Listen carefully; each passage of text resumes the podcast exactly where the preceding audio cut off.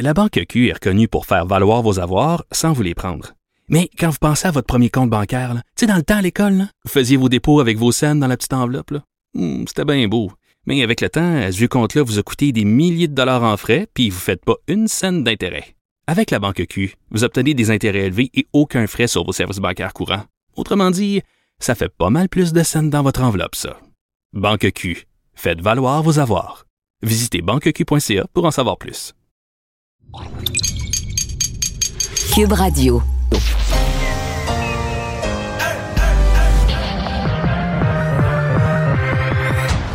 Deux, deux, deux, deux, deux, Deux animateurs cohérents, deux visions différentes. Une seule émission, pas comme les autres. Mario Dumont et Vincent Dessureau. Cube, Cube Radio. Bonjour tout le monde, bienvenue à l'émission 15h29. On passe euh, les deux prochaines heures euh, avec vous, euh, vous résumer euh, cette journée d'actualité. Bonne fin d'après-midi. Bonjour Vincent. Salut Mario. Et on va voir notamment, notamment euh, des points de presse de M. Trudeau et Legault. Oui. Mais dans les deux cas, pas tellement des annonces, là, plus des, des, Des pré-annonces. des impressions, puis des vous allez voir. Oui, un striptease de, de, de mesures peut-être parce que euh, en fait, il y a des tensions. faut dire, on attend des mesures donc euh, euh, de déconfinement dans certaines régions. Euh, ça, M. Legault en a parlé, étant donné les bons résultats euh, dans certaines régions, sans donner de détails. Toutefois, évidemment, le dossier qui pousse monsieur, en fait, la pression face à M. Trudeau pour euh, sévir, fermer à la frontière, être plus sévère à la frontière pour les voyageurs qui arrivent. Euh, M. Legault, aujourd'hui, était à montrer de l'impatience face Ouais. à M. Trudeau. Mais on, je pense que tout le monde, on a présenté ce matin à LCN la conférence de presse de Justin Trudeau en annonçant qu'on pensait qu'on allait avoir une annonce sur les mesures. Là, il a parlé de ça d'entrée de jeu, premier sujet qu'il a abordé, mais pour dire qu'il n'y avait pas de décision de prise. Et de pas y aller. De pas non, y aller, il euh, recommande de pas faire de... Mais ça, il l'a dit quelquefois. La recommandation de ne pas faire de voyage, il l'a dit quelquefois. Mais on a l'impression un peu de revivre exactement ce qu'on a vécu en mars dernier, où cette pression, et on dit pourquoi, c'est qu'est-ce- c'est quoi le problème? Pourquoi c'est si compliqué d'intervenir à la frontière? On devrait avoir des réponses dans les prochains jours. Et tout de suite, on va rejoindre Paul Larocque et l'équipe de 100% Nouvelles. 15h30, c'est le moment de joindre Mario en en direct dans son studio de Cube Radio. Salut Mario. Bonjour. Salutations, comme à chaque jour, à, à- à tes auditeurs. Mario, es-tu surpris? Mario, es-tu surpris qu'il n'y ait pas de, de fumée blanche? Euh, faire l'analogie, qu'il n'y ait pas de décision encore du côté euh, euh, d'Ottawa. Ça fait combien de temps qu'on parle de ça, du contrôle des, voyages et des voyageurs, malgré un conseil des ministres spécial hier? Pas d'annonce aujourd'hui. Ouais, oui, je suis surpris. Sincèrement, ce matin, d'ailleurs, les gens qui étaient en onde avec nous là, à 11h, 11h10, quand j'étais avec Emmanuel Latraverse, on voyait le lutrin était prêt, on attendait M. Trudeau. Puis à cette heure-là, on prévoyait, on annonçait un peu au public là, qu'on aurait sans doute une décision sur la question. C'était vraiment l'impression qui nous avait été laissée euh, par le point de presse de vendredi passé, par le fait que lundi, on avait fixé un conseil des ministres, que c'était à l'ordre du jour. Et franchement, Paul, je dois te dire que euh, le fait qu'il n'y ait pas entente au conseil des ministres comme excuse pour dire qu'on n'a pas encore une solution, ça, ça me laisse un peu perplexe. Là. Il y a un point où euh, il faut agir, le temps compte. là. Il y a comme un, on attend le tic-tac de l'horloge, le temps compte. Et dans ce genre de circonstances-là, faute d'avoir un consensus au conseil des ministres, il y a un point où il faut que le premier ministre tranche, on prend une décision et on, avance avec. Là. Mais écoute, Mario, c'est ça, je veux t'entendre là-dessus. Euh, on n'arrive pas à un point où la question de fond, c'est une question de leadership. Qui mène ce gouvernement-là? On, euh, on reproche à l'interne souvent au cabinet du premier ministre à Ottawa de tout contrôler euh, les ministères, mais quand vient le temps de prendre une décision qui, à la fois, est, est, euh, est simple et compliquée, je comprends dans son application, mais la décision est simple, et où il n'y a pas entente, et que le premier ministre laisse aller là, ses, ses ministres. Depuis quand que le patron a besoin de l'unanimité de ses ministres avant de, avant de trancher? Toi, penses-tu que Stephen Harper, que Jean Chrétien, que, que Lucien Bouchard, que, que, que Jean Charest aurait agi comme ça? Parce que t'en as nommé quelques-uns. euh, Je pense que Lucien Bouchard, Lucien Bouchard, pour n'en nommer qu'un, il n'avait pas, Eh pas besoin de l'unanimité des ministres pour prendre une décision puis trancher une question. Bon, euh, c'est aussi que cette question-là des frontières, elle semble pour M. Trudeau être vraiment, vraiment, vraiment une question difficile. Et si on se reporte au printemps passé, souviens-toi, quand la décision avait été prise sur les voyages puis la frontière, C'était une rencontre, c'était un dimanche soir, je pense que oui, mais on se me souvient d'avoir euh, Mélanie Joly qui était entrée très impatiente à la rencontre en disant la soir on est ici pour prendre des décisions. Euh, il y avait François-Philippe Champagne et ce qu'on avait su après, c'est que c'était un certain Madame Freeland, Christian Freeland, que c'était un certain nombre de ministres qui avaient un peu pris le leadership parce que euh, sous M. Trudeau, la question des frontières semblait semblait traîner. Donc mais avec le, avec le variant, là, je vois pas comment on peut traîner ça. Puis, d'une certaine façon, il est déjà même très tard. Là, le, le, variant, oh, le variant britannique, est, on l'a déjà laissé rentrer chez nous. Donc, euh, c'est. Mais là, ce matin, disons que euh, on avait tellement préparé l'opinion publique en disant, regardez, ça a été long, c'est peut-être déjà tard, mais on doit prendre une décision. Alors, on doit reporter ça à je sais pas quand. Est-ce qu'on l'annoncera euh, mercredi, demain, jeudi, ou est-ce qu'on on attendra carrément l'autre point de presse statutaire de M. Trudeau, qui est généralement le vendredi matin à 11h30. Euh, je sais pas. À voir pour le reste de la semaine. sais, parce qu'à quelque part, ça ressemble au scénario du printemps. Rappelle-toi ah la semaine de relâche, euh, les appels du pays, des provinces et du Québec en particulier. Euh, rien ne s'est fait. Puis bon, ça a donné ce que ça a donné euh, à suivre. Mais justement, on, dit, on essaie de simplifier ça. Au fond, il y a, peut-être deux ou trois scénarios. L'interdiction des vols non essentiels, on dit que c'est très compliqué au plan juridique. Et euh, bon, qu'est-ce qui est non essentiel et qu'est-ce qui l'est, euh, c'est compliqué. La quarantaine obligée dans les hôtels. Puis, il y a ce scénario-là qui dit, bon, peut-être que, bon, si ça prend un test trois jours avant d'arriver au Canada, test rapide en, débarquant à l'aéroport, si tu es négatif, tu retournes chez vous, mais tu es davantage contrôlé. Si tu es positif, là, tu t'en vas à l'hôtel euh, à tes frais. Là, c'est peut-être le scénario qui, euh, qui se précise. Mais Mario, euh, autant Québec critique beaucoup le fédéral là-dessus. ça a été vrai au printemps, c'est, vrai en ce moment.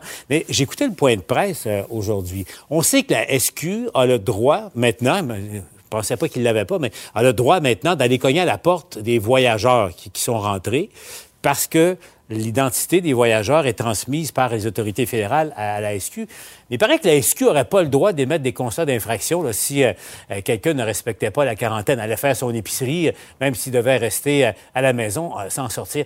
Question, Mario, est-ce que Québec n'est pas très rapide sur la gâchette pour planter, pour critiquer le gouvernement fédéral? Là, on dit que la SQ n'a pas le droit d'émettre de contravention. Depuis quand, en situation de pandémie, alors que l'urgence sanitaire est proclamée sans arrêt depuis mars, pourquoi pas donner ces pouvoirs-là à, la SQ, ça, euh, Québec n'a pas répondu à cette question-là. Non, mais ce qui semble, ce que je comprends, moi, c'est comme c'est un la loi sur la quarantaine, c'est un pouvoir fédéral, il faudrait qu'il y ait une espèce de délégation de pouvoir euh, des autorités fédérales vers la Sûreté du Québec. Mais pourquoi mais, oui, effectivement, pourquoi pas, c'est quelque chose qui peut, qui peut se faire. Euh, bon, la Sûreté du Québec, c'est au moins, je veux dire, c'est c'est mieux que rien déjà qu'on nous dise que les gens qui sont en quarantaine, ils ont au moins, disons, la, la menace ou l'impression que peut-être quelqu'un pourrait cogner à leur porte. C'est déjà, disons, une forme de surveillance. En tout cas, ça crée au moins l'impression auprès de ces personnes-là que leur nom euh, a été transmis sur une liste à la Sûreté du Québec et les policiers pourraient venir vérifier. On va dire c'est mieux que rien. Mais c'est quand même étonnant, après tout ce qu'on a dit sur l'importance de la quarantaine depuis le mois de mars 2020, ça fait dix mois, un peu plus, euh, qu'on en soit encore comme à des balbutiements de gestion de quarantaine. Pour moi, pour Québec et encore plus pour Ottawa c'est, ça devient moins acceptable d'être dans des, premiers balbutiements quand, euh, tu, quand un dossier traîne depuis euh, aussi longtemps. Oui, parce que Mario, on en parlait dans le temps des fêtes. il n'y a toujours rien de réglé euh, en ce moment.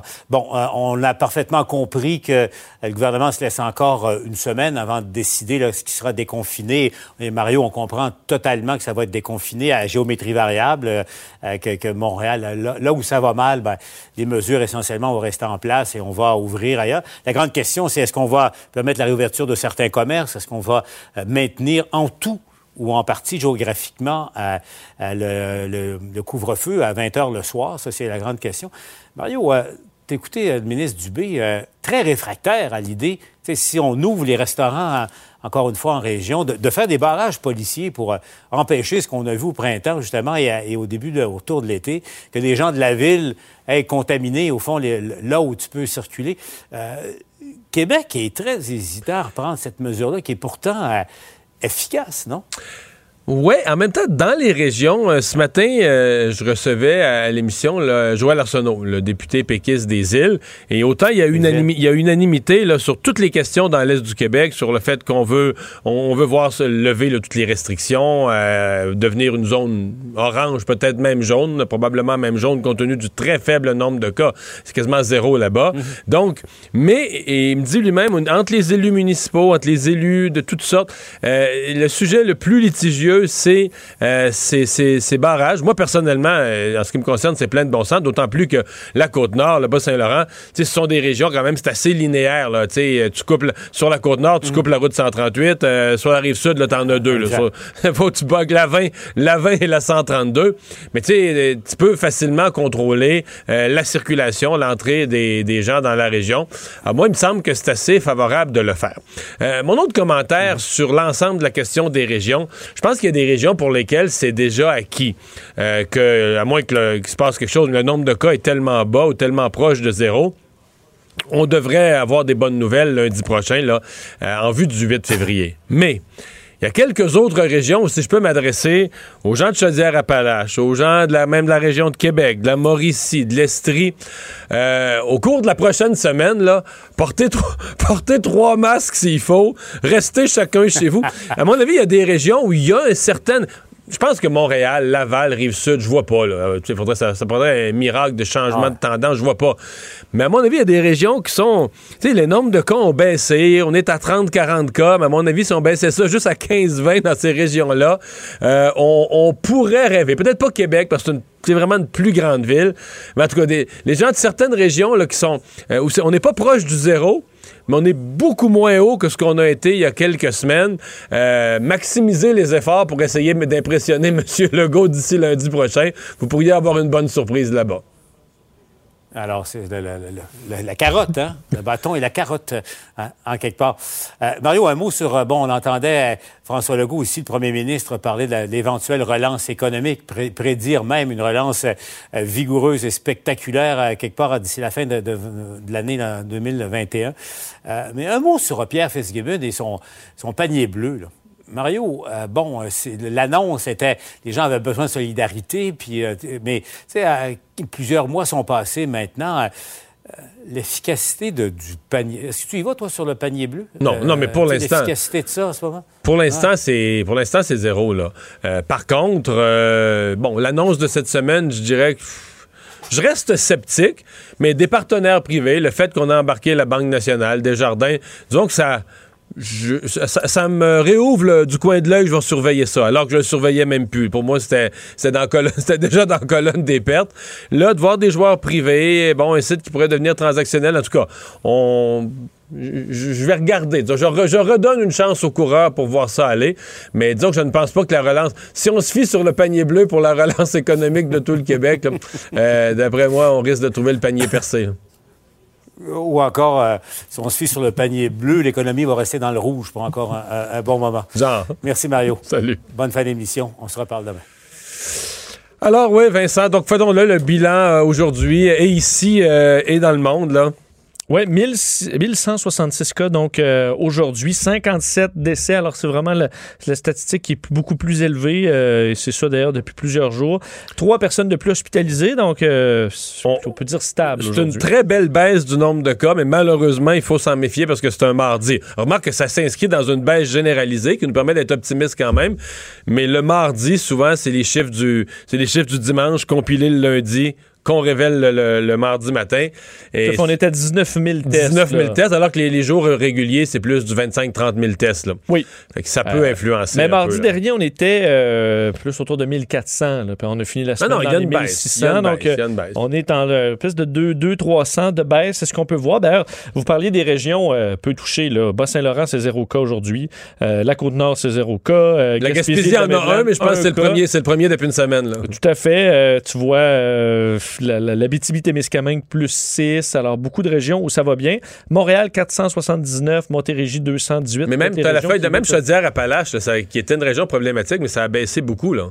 Euh, on, est, est à, à- plus 27 20 quelques, aujourd'hui. Une ré- 65. Mais euh, exemple, se dire Appalaches, à mon avis, si on baissait encore un petit peu, là, de 27 à 17, 18, compte tenu que c'est quand même une région assez populeuse, on pourrait arriver dans des zones où on pourrait au moins tomber en zone orange puis rouvrir certains commerces. là. Tout à fait. Comme le Saguenay-Lac-Saint-Jean est à 17 aujourd'hui. Autres ici sont à Euh, limite, limite, l'Outaouais, le Saguenay-Lac-Saint-Jean.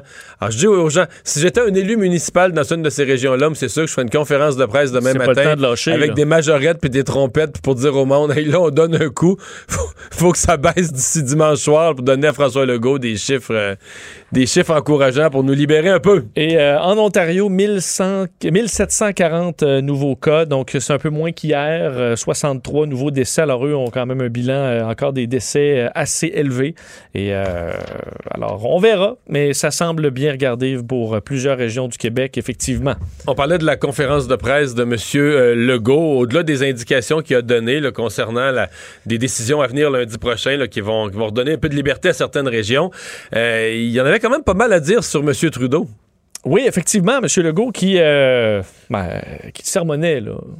Monsieur sermonnait. On peut dire sermonnait. S'impatientait au moins. S'impatientait au moins. Sermonnait Oui. sûrement un peu. Ben parce que sur, sur deux points, là, sur évidemment, euh, oui, la frontière, ça c'était très clair. Comprend pas que ce soit plus aussi long. Euh, c'est urgent de contrôler euh, les gens à la frontière, disant qu'il y avait eu des reportages en Europe, en Alberta, en Ontario, que c'était catastrophique lorsque ces variants arri- arrivaient, que c'est une propagation ex- euh, exponentielle. Et euh, l'autre question, ce sont les vaccins. là. Alors on demande, quoi que ça, M. Trudeau. Ne peut plus faire grand-chose sur les vaccins à part nous, nous dire qu'il appelle les compagnies Parce que là, il est rendu que le, le mieux qu'il peut offrir, aujourd'hui, parce que là, en Europe, il y a maintenant une nouvelle menace, les Européens qui voudraient peut-être plus laisser sortir leurs vaccins. Nous, on reçoit pas de vaccins des États-Unis, on reçoit nos vaccins Pfizer d'Europe. Si on en reçoit d'AstraZeneca, je crois comprendre que ce sera aussi des vaccins venant d'Europe.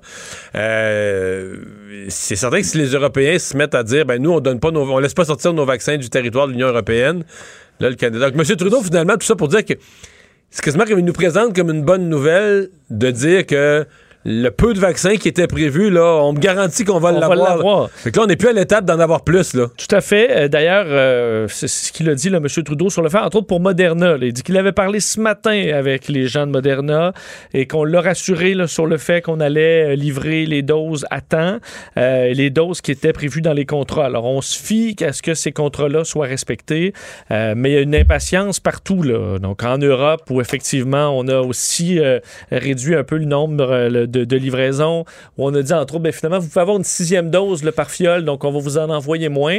Mais là, on dit, ben non, mais nous, s'il y a une sixième dose par fiole, là, On la veut, là. on va On la a veut, des fioles, On, on veut en avoir plus, pas que vous nous en envoyez moins à, à cause de ça. Euh, je vois qu'Angela Merkel en Allemagne disait, ben, faut que ce soit distribué de façon euh, égale, faut pas euh, que ce soit tout nécessairement plus fort la poche. Alors, tu vois que euh, tout le monde a un peu, on se tire, essaie de tirer la couverte de son bord. Bon, et puisqu'on parle de vaccins, finissons sur le dossier des vaccins avec euh, Johnson et Johnson. Euh, et là, il parle là, pour donner des évidences, sont à une étape moins avancée que les autres, sont à l'étape de présenter leurs résultats, ce qu'on fait le début décembre, euh, les, deux vaccins actuellement approuvés. Mais là, on dit on compte en jours. Oui, la semaine prochaine, c'est ce qu'on dit pour les fameux résultats de Johnson Johnson, ce, ce vaccin à une seule dose, dose unique, euh, très attendu, évidemment, qui pourrait quand même changer la donne pour l'année qui vient. Euh, les chiffres devraient être dévoilés donc la semaine prochaine. On espère que ce soit bien. D'ailleurs, semble, sel- selon ce qu'on comprend, euh, c'est, efficace, le vaccin Johnson Johnson. On verra le chiffre qu'on va nous donner. Euh, c'est quand même, tu, dis toujours, les premières personnes vaccinées qu'on a vues, là, c'est pas la première personne qui a reçu le vaccin parce qu'il y a phase 1, phase 2, phase 3. En phase 3, là, on est 45 000 personnes vaccinées dans 80 pays pour Johnson Johnson. Donc, ça montre quand même l'ampleur de ces fameuses phases 3. Et on explique en matière d'approvisionnement, parce que c'est ce qu'il faut. Donc, la semaine prochaine, si on nous donne des bons chiffres, on va demander tout de suite, euh, évidemment, l'autorisation accélérée aux États-Unis. On va demander ça également pour Santé Canada, en Europe et compagnie. Euh, mais ensuite, c'est la production. Présentement, Johnson Johnson produit au maximum euh, les vaccins, même s'ils ne sont pas autorisés, dans le but de pouvoir en avoir dès le moment où c'est autorisé. On peut penser que si leurs études montraient qu'il est efficace à 16% là, On en produirait moins. tu as tout à fait raison. il en produirait pas, il dépenserait pas euh, de l'argent à dépenser pour des millions des vaccins qui, qui seront jamais vendus. Tu as tout à fait raison. Euh, D'ailleurs, donc, dans ce qui est attendu, et c'est peut-être là que il y a beaucoup de points d'interrogation, Mario, sur le Canada. là. parce qu'on explique qu'il y a 100 millions de doses acheminées aux États-Unis avant la fin du mois de juin. Alors, c'est ce qu'on prévoit, 100 millions de doses. Et ça, 100 millions de doses, c'est 100 millions de personnes vaccinées parce que c'est juste une, Une dose, ouais. euh, ensuite, 200 millions de doses à l'Union européenne avant la fin de l'année. Et euh, des acheminements à partir d'avril. Donc, on voit euh, 200 millions de doses aux pays en voie de développement aussi. Mais là, le Canada, on est où là-dedans? On a 38 millions de doses commandées chez Johnson Johnson. Par contre, aucune date. Euh, alors, Parce qu'AstraZeneca, euh, ce matin, là, Diane Lamar euh, me rappelait que même si on, on dit, là, souvent on entend dans l'actualité, ah, il n'est pas encore approuvé par Santé Canada, ça traîne, ça traîne.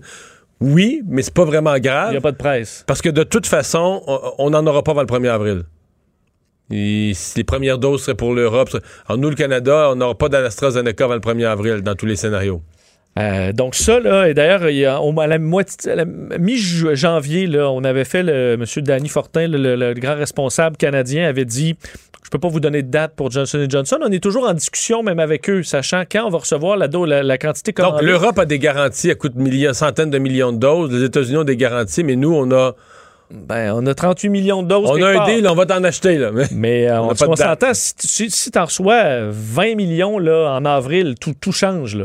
Tu peux vacciner presque, presque tous les Canadiens d'ici l'été. Mais si, Si on en reçois- 20 millions en décembre, Là, ça sert à rien. Mais ça va être pour donner aux pays en voie de développement, puis que Justin Trudeau ait sa photo dans un journal euh, quelque part en Asie ou en va Afrique en sa disant merci, partout, merci euh. le Canada. Euh, effectivement. Donc ça, on a vraiment, et honnêtement, la réponse par rapport à ça va changer beaucoup de choses pour les prochains mois sur la pandémie au Canada. Est-ce qu'on aura, peut-être qu'on se garde quelques bonnes nouvelles aussi dans, dans la, la- la- leur poche. Ben, moi, c'est ce que je, moi, c'est ce que, je j'aimerais. disais de M. Trudeau en décembre. Là. Mais là, t'attends longtemps. Ben, là, là. je dis, je dis plus ça. Là. Ben, c'est ça. Alors, euh, on souhaite bien qu'on ait des bonnes nouvelles pour Johnson Johnson. La communauté juive assidique qui rencontre aujourd'hui le maire d'Outremont. On veut un peu rétablir, je pense, la, communication, les ponts. C'est ce qu'il avait souhaité en fin de semaine. J'ai entendu en entrevue le maire d'Outremont. C'est ce qu'il avait souhaité aussi, ne pas laisser la, discussion sur le ton de la confrontation. Tout à fait. On a vu ces débordements qui ont tellement fait jaser partout à travers la province. Les, membres de la communauté juive assidique qui ont prévu plusieurs rencontres aujourd'hui. Dire qu'hier, le Conseil des Juifs assidiques du Québec s'est réuni, ont fait une conférence de presse pour dénoncer le manque de clarté. C'est sûr que là-dessus, il y en a eu effectivement un peu. C'est vrai Euh, qu'il y a eu. faut- je, je- je donne aux Juifs assidiques que la santé publique de Montréal s'est mis là, les pieds d'un plat. Ils ont été, il n'y a pas de doute qu'ils ont été de mauvaise foi, qu'ils en ont fait une interprétation exagérée, puis que leur comportement quand les policiers sont arrivés était absolument disgracieux. Mais est-ce que, mettons, euh, euh, utilisons l'expression courir après le trouble. Est-ce que t'as des gens qui voulaient le trouble puis qui voulaient exagérer, mais tu leur as quand même Dit OK. c'est ça. Tu tu leur as quand même, au- dans le corridor, tu leur as quand même montré un peu le foulard rouge, là. Et ça, clairement, c'est pas passé inaperçu. Là. En disant, là, ben là, s'il y a plus qu'une porte, plus qu'une salle, il pourrait peut-être. Ça, à mon avis, c'est- d'ailleurs, les policiers ont jamais connu cette interprétation. Comme si la santé publique a donné une interprétation que personne d'autre, ni au gouvernement, ni dans la police, personne d'autre avait. Tout le monde avait compris que 10 personnes dans une église, c'est 10 personnes dans une église, pas 10 dans la toilette, 10 dans la sacristie. non, mais tu comprends? Non, puis on comprenait que 10 c'est le dans le nef, 10 dans le jubé, 10 dans le cœur. T'essaies toujours de comprendre un peu le sens d'un d'un règlement. Puis le sens, c'est. Ça va de soi que c'est pas par pièce. Là. Ben voyons. On se retrouve 200 dans le corridor. Euh, donc ça, là-dessus, on dénonce ça, là, le manque de clarté. La règle, maintenant, elle est claire au moins. 10 personnes maximum par adresse de lieu de culte. Alors ça, c'est clair. De sorte que euh, plusieurs rencontres là, à 5 heures ce soir des membres de la communauté vont s'entretenir avec le maire de l'arrondissement d'Outremont, Philippe Tomlinson. Alors on va essayer de revenir sur les vé- événements, éviter que ça se reproduise, évidemment. Euh, et à 15 heures, donc euh, c'est peut-être euh, même terminé, euh, il y avait une rencontre virtuelle euh, pour la table interreligieuse qui convoque, en fait, sur la table interreligieuse, on retrouve les communautés juives, musulmanes, catholiques. L'objectif étant que entre religions, on se parle pour éviter les problèmes. Il y avait une réunion. temps, je veux pas être plate, là, puis je veux pas confronter les religions, mais dans les mosquées, à ma connaissance, là, on n'a pas vraiment. Je dis pas qu'il est jamais arrivé une. C'est comme n'importe quoi. Probablement que dans, dans une église catholique, dans une mosquée, il est arrivé ici. Mais on n'a jamais vu de problème majeur dans les mosquées. On n'a pas vu de problème dans les lieux de culte catholiques ou Il y a très eu quelques églises, là, tu fais, oui, qui reliées à des conspirationnistes, là, entre autres dans certaines Ah oui, régions. dans, il, y a Saint- eu, dans Saint-Michel, dans le quartier Ouais. Saint-Michel. il y a eu ça, mais on parle de cas euh, très particuliers. et et c'est pas dans la communauté juive, c'est pas les autres synagogues, là, on va dire, de, de juifs non orthodoxes. C'est vraiment les assidiques. Parce que j'entends des gens qui disent, ah, les juifs. Non, ben, c'est pas les Juifs, c'est pas la communauté juive. Les Hassidiques, à l'intérieur de, la- de toute la communauté juive, les Hassidiques, c'est un sous-groupe très, très restreint et, je me contenterai de dire, très particulier là, dans ses comportements et croyances. là. Tout à fait. C'est pour ça que où est-ce qu'on va trouver un terrain d'entente, euh, à part, euh, ben, est-ce que vous respectez le règlement ou pas? Donc, je comprends de communiquer puis discuter avec le maire d'arrondissement, mais à part dire, ben oui, on va. on va- Non, c'est peut-être sauver, soumettre au sau- règlement. sauver la face un peu aux leaders de la communauté. non, c'est toujours bien d'établir le dialogue plutôt que la confrontation. Peut à pas fait. être contre ça. Euh, hier, euh, on a fini l'émission avec une histoire quand même assez comique d'un homme d'affaires de l'Ouest canadien qui était allé se faire vacciner dans un village de 100 habitants à Beaver Creek, au fin fond du Yukon. Euh, mais il n'est pas le seul sur Terre là, à jouer du coude ou de la tricherie pour réussir à- ou essayer d'avoir un vaccin. Non, et je pense que c'est le genre d'histoire qu'on va commencer à voir là, euh, se popper un petit peu partout, là, des gens qui essaient de passer devant pour les vaccins, utilisant dans certains cas leurs privilèges, de l'argent ou Et présentement, c'est en, Es- en Espagne. On est vraiment dans un gros scandale qui a mené à plusieurs démissions importantes euh, dans l'appareil euh, gouvernemental. Euh, et d'ailleurs, au gouvernement espagnol, on a nommé aujourd'hui un nouveau chef d'état-major après la démission en fin de semaine de son prédécesseur qui a obtenu donc un passe-droit pour se faire vacciner contre la COVID-19. Donc lui, c'était le général de l'armée de l'air, Miguel Angel Villarroya, qui a démissionné après avoir été vacciné parce que lui ne représentait pas la, la, la population. On est rendu au personnel soignant, personnes âgées. Lui, il n'est pas ni l'un ni l'autre. Euh, et plusieurs autres membres de l'état-major sont accusés, selon un rapport de l'armée, d'avoir indûment reçu une première dose, entre autres un lieutenant-colonel. On parle aussi de plusieurs responsables politiques de plusieurs partis qui ont reçu la dose euh, du vaccin sans appartenir au groupe prioritaire. Alors, on comprend que dans la population, c'est Ça pas passe comme mal, oui. acceptable, pas du tout. Euh, D'ailleurs, euh, le responsable de la santé d'une des régions, un peu comme euh, ici peut-être l'équivalent de Mylène Drouin, là, donc dans, dans- vraiment pour une, une- une zone du pays, a démissionné aussi pour cette raison-là. Alors, Pendant vraiment, que Claude Dubois lui attend toujours. Claude Dubois attend patiemment sa dose. Je pense que là-dessus, il a eu. Ben, quoi qu'il est rendu à un certain âge aussi, alors Ouais, peut-être qu'il mais approche quand même. 70 ans et plus, je dirais. Là, on n'est pas rendu. Non, on n'est pas rendu. on n'est pas, pas, pas rendu du tout, du tout, du Non. tout, du tout. Là. On va attendre encore quelques, Mais quelques mois. Mais reste que c'est bien de se rappeler ce, ce scandale-là parce que ça montre que dans la population, quand quelqu'un essaie de passer devant, ça là, en Espagne, c'est tout un. ça passe pas. Et encore plus quand des gens profitent du- du- de leur position au gouvernement, c'est inacceptable. Euh, Puisqu'on parle de vaccins, euh, l'Islande commence de son côté la délivrance de ce nouveau document, un nouveau terme à apprendre, peut-être le passeport vaccinal. Oui, et est-ce que ça vaut quelque chose, le passeport vaccinal? Pour l'instant, pas du tout, euh, parce que, mais ce sera à surveiller. L'Islande, faut dire, tout petit pays, là, donc euh, au milieu de l'océan Atlantique, euh, souvent, ils peuvent avoir des politiques un petit peu différentes. Population à peu près de la ville de Laval. Hein? Ben, à peu près 5, 600 000. il me Ça semble. mène un petit peu plus. Peut-être hein? un peu plus comme Québec. Euh, donc, l'Islande a délivré ses premiers certificats de vaccination destinés à faciliter le voyage pour les personnes vaccinées. On a déjà en Islande 4800 personnes. 363 000. Ils sont Oh, vraiment ok, pas beaucoup. raison. Sont hein, vraiment pas 300, trois- OK, c'est vraiment pas beaucoup. beaucoup. Non. Euh, bon, t'avais raison. 4800 En fait, la population de Laval, là, je suis tannant, la population de Laval, c'est 430 000. Il y a moins de monde en Islande qu'à Laval. Laval. Et je suis déjà allé en. Islande, je te confirme qu'il n'y a pas personne à l'horizon. là. Euh, nulle Moi part. qui voulais aller en Islande, je vais, de toute façon, on peut plus voyager, je vais aller à Laval. oui, oui, mais quand tu veux vraiment la paix, Ah ouais, il y a ça. Il n'y a, pas de geyser- y a pas de geyser à Laval. non. Il n'y a pas une fontaine au Carrefour, dans un, un des centres d'achat?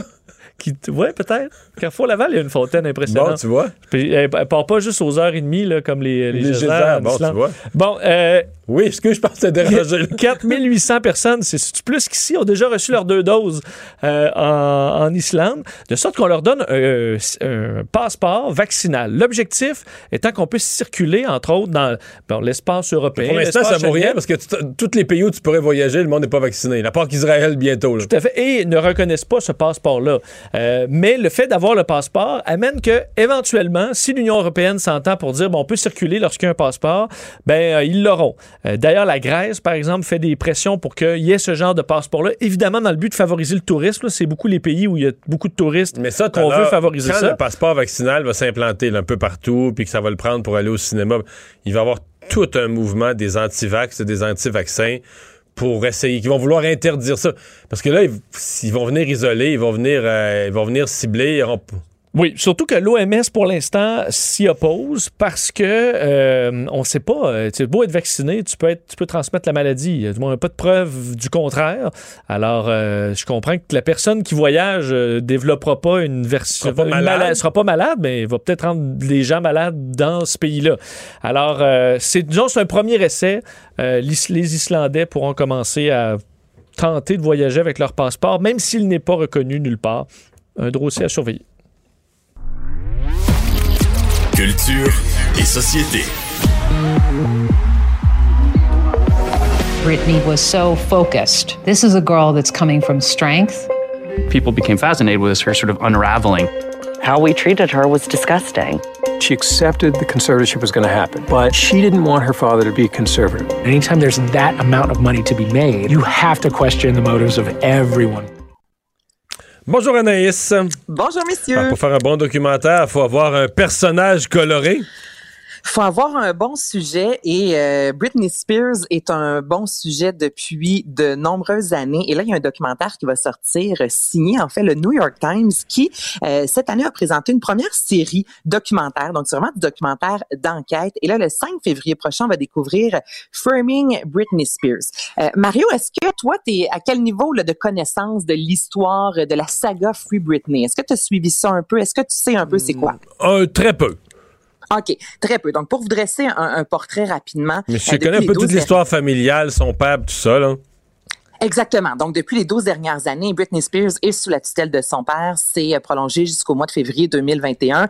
Mais sous la tutelle, ça veut dire qu'elle n'a pas accès à son argent, qu'elle ne peut conduire, qu'elle ne peut voter. Euh, elle ne prend aucune décision. Et dans les euh, dernières années, ses fans euh, ont voulu aider Britney Spears à se libérer parce qu'elle-même, dans la dernière année, est sortie en disant, moi, j'ai peur de mon père. Moi, je ne retournerai pas sur scène euh, tant aussi longtemps que je serai sous sa tutelle. Et c'est là que le fameux mouvement avec le mot-clic Free Britney qui, euh, ben, c'est passé, peut-être Vincent, toi, sur les médias sociaux, tu as vu ça passer. Ben oui. Au Québec, c'est passé un peu plus sous silence, mais euh, aux États-Unis, il y a des lettres là, qui ont été envoyées à la Maison-Blanche. Il y a eu des milliers de fans qui sont sortis dans les rues avec les gros cartons euh, écrits euh, Free Britney. Donc, c'est ce qu'on va voir, en fait, dans ce documentaire-là. Tu sais, comment, euh, elle a, comment on a lancé sa carrière, comment on l'a transformé, comment on l'a sexualisé, les implants, les cheveux blonds platine, sort la langue pour être plus sexy quand tu chantes. Donc, tout ce côté-là.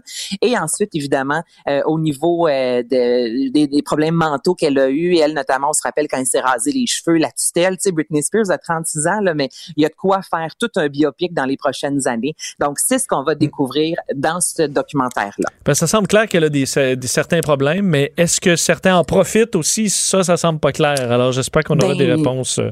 Exactement. Tu sais, 12 ans, là, c'est long. On s'entend qu'il y a 12 ans, oui, elle a eu des problèmes. Il y a 12 ans, elle a pété littéralement une coche que ça a été vraiment diffusé partout dans les médias. Toutefois, là, euh, encore là, si vous la suivez sur les médias sociaux, vous voyez qu'elle publie des vidéos parfois très douteuses, mais somme toute, après 12 ans, qu'elle n'ait pas encore le droit de voter, Hmm. ça commence à être un peu étrange. Euh, une actrice qui refuse de. Parce qu'on fait ça. Bon, dans les films, il y a souvent des scènes euh, de sexe. Et une actrice qui dit Moi, les scènes de sexe, si c'est tourné par un homme, c'est fini. Exactement. Donc, c'est Keira Knightley qu'on a vu notamment dans euh, Pirates des Caraïbes et celle-ci, euh, en entrevue, il n'y a pas si longtemps, a dit... Mais de moi, mémoire, dans Pirates des Caraïbes, elle était pas nue, par exemple. Non, dans Pirates des Caraïbes, effectivement.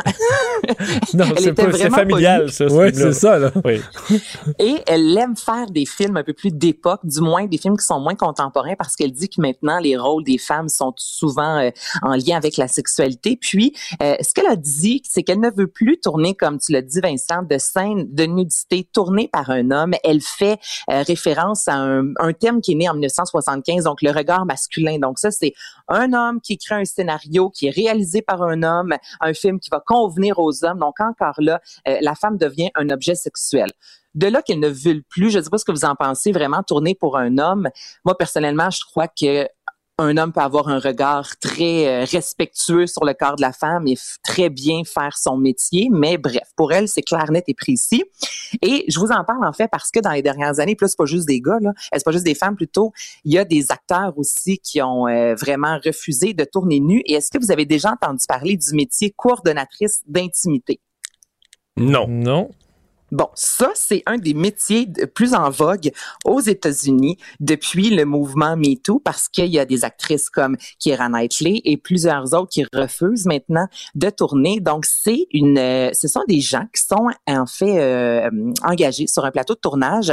Souvent, les scènes de combat sont chorégraphiées. On chorégraphie des scènes de violence conjugale et là, on fait extrêmement attention. Moi, je pense entre autres à Fugueuse au Québec, comment on s'arrange pour que tout soit bien, soit respectueux, que chaque acteur soit Mais au cinéma, dans les depuis que le monde est monde, souvent pour des scènes sexuelles, ben on dit aux acteurs d'improviser. Donc ça, c'est quelque chose qui s'est vu à plusieurs reprises. Donc là, on chorégraphie littéralement chacun des gestes et c'est l'emploi, c'est le job d'une coordonnatrice d'intimité. Et dans la dernière année, il y a HBO qui est allé de l'avant disant, ben nous, on va plus jamais faire une production où il y a des scènes euh, d'intimité sans qu'on engage une coordonnatrice. Ensuite, il y a euh, Disney Plus qui a embarqué, il y a Netflix. Donc, ça vaut quand même la peine quand des actrices ou des acteurs comme ça, tu mettent leurs pieds à terre en disant, ben nous, on veut plus tourner tout nu, on n'est pas à l'aise. Ça fait quand même un peu avancer, je vous dirais, la cause. Bon, mais... Euh, ah, vous, en, ça, vous apprenez plein le de choses. Mais dans le cas de. Keira Knightley, il faut quand même... euh, je dirais, euh, sa carrière est rendue à un point où elle peut se permettre de faire la, la- la fine bouche aussi puis de dire, ben moi, euh, au pire, je ferai pas un film. Elle peut, se, elle peut se permettre ça, non? Ben oui, mais euh, oui, elle veut tourner maintenant. Elle, elle va accepter d'être nue si c'est une femme qui réalise. Mais en même temps, tu sais, Mario, Mais est-ce que ça prend une femme, est-ce que ça inclut euh, tous les caméramans, tout le personnel? C'est juste le réalisateur, le producteur? Il me semble que dans un film, il y a bien du monde, non? Il y a bien du monde, mais on met de plus en plus aussi avec les coordonnateurs d'intimité des clauses, puis souvent on peut s'arranger maintenant à ce que ce soit le, moins de justement de personnel possible qui soit sur la scène comparativement avant, il peut en avoir en quantité. Mais là, Mario, tu vas dire, elle peut se permettre. Fait que C'est comme si tu étais en train de dire qu'une jeune actrice ou un jeune acteur ne peut pas se permettre de dire, ben moi je veux pas tourner nu, tu sais, ça aucun. Non, pas que je veux pas tourner nu. Mais je veux dire, si tu veux pas tourner nu, tu tournes pas nu. Mais je veux dire, de, de dire je ne jouerai pas dans un film dont le réalisateur est un homme, une femme. Ah ouais, à mon avis, si t'es en début de carrière, euh, Ben non, tu vas jouer dans les films homme-femme. euh, tu sais, tu vas jouer dans les films où tu vas être invité à jouer là. Ben oui, mais moi je trouve ça quand même intense. Je sais pas pour vous vraiment de dire je n'accepte plus de me dénuder si c'est un homme qui réalise. Il y a des femmes qui peuvent très bien manquer de respect ou ne, ne pas prendre en considération l'aisance des acteurs. Hmm. Donc ça, je trouve que c'est un Ben, peu euh, tranchant l'équi- comme décision. là. Ben, c'est l'équivalent des, des femmes ou des hommes qui veulent pas avoir un médecin, euh, par exemple, pour des raisons religieuses, des femmes qui veulent pas avoir un homme Ouais. médecin ou des hommes qui veulent pas être soignés par une femme. Euh, dans le cas des médecins, on dit dans notre système de santé, il faut pas accepter ça, mais il semble qu'au cinéma, on va l'accepter. Ben ça a l'air. Il y a de plus en plus d'actrices qui décident de faire ça. Un petit mot sur Leonardo DiCaprio. Votre préféré, Ben Leonardo, qui a lancé euh, une lettre ouverte, en fait, sur les médias en début de médias sociaux, en début de semaine, invitant Joe Biden à devenir le gouvernement qui va vraiment euh, préserver l'environnement, disant que là, on est la décennie la plus décisive, que c'est là vraiment qu'on a une crise climatique qu'on doit gérer. Est-ce qu'il est allé, Et- euh, juste pour être sûr que ça se rende, euh, est-ce qu'il est allé la porter en jet privé? là, là, c'est ça, les gars. Là, même Mario, j'ai réécouté Juste pour être tantôt, sûr, là, là, oui.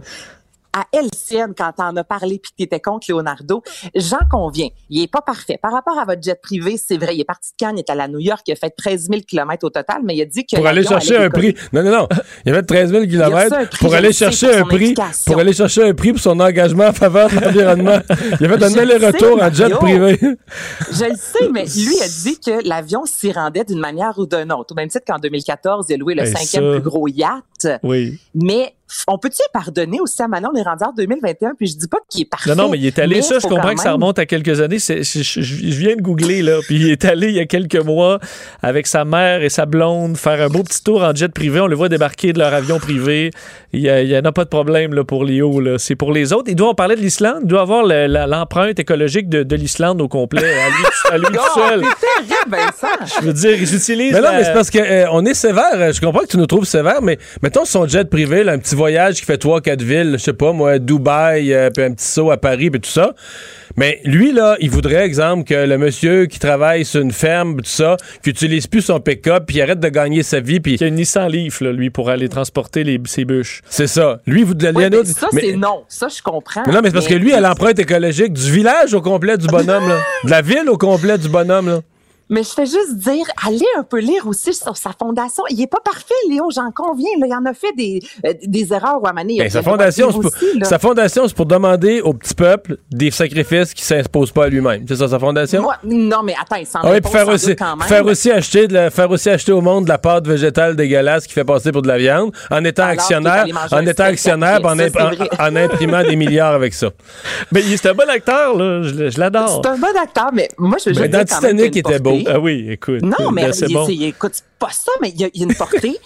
Il est populaire. Il a quand même fait des documentaires, messieurs, euh, sur le sujet. Lui, c'est préserver l'espèce humaine. Je, je ne dis pas qu'il est parfait, qu'il qu'il aurait, pas dû à son yacht, à ce cinquième plus gros yacht en plus qui appartenait à une grosse compagnie pétrolière. C'est vrai, il mais pas dû. il y a quand même des réalisations qui sont réelles. Il y a un poids dans la société. Puis ça, je veux juste pas balayer ça en dessous du tapis Non. parce qu'à vous écouter, là, tout ce qu'il dit, c'est pas vrai. Mais est-ce que ça, rend pas les gens cyniques, des fois, quelqu'un qui, qui, qui a vraiment Non, un double dit- standard entre un riche puis, puis la classe moyenne? Ce qu'il dit, c'est beau.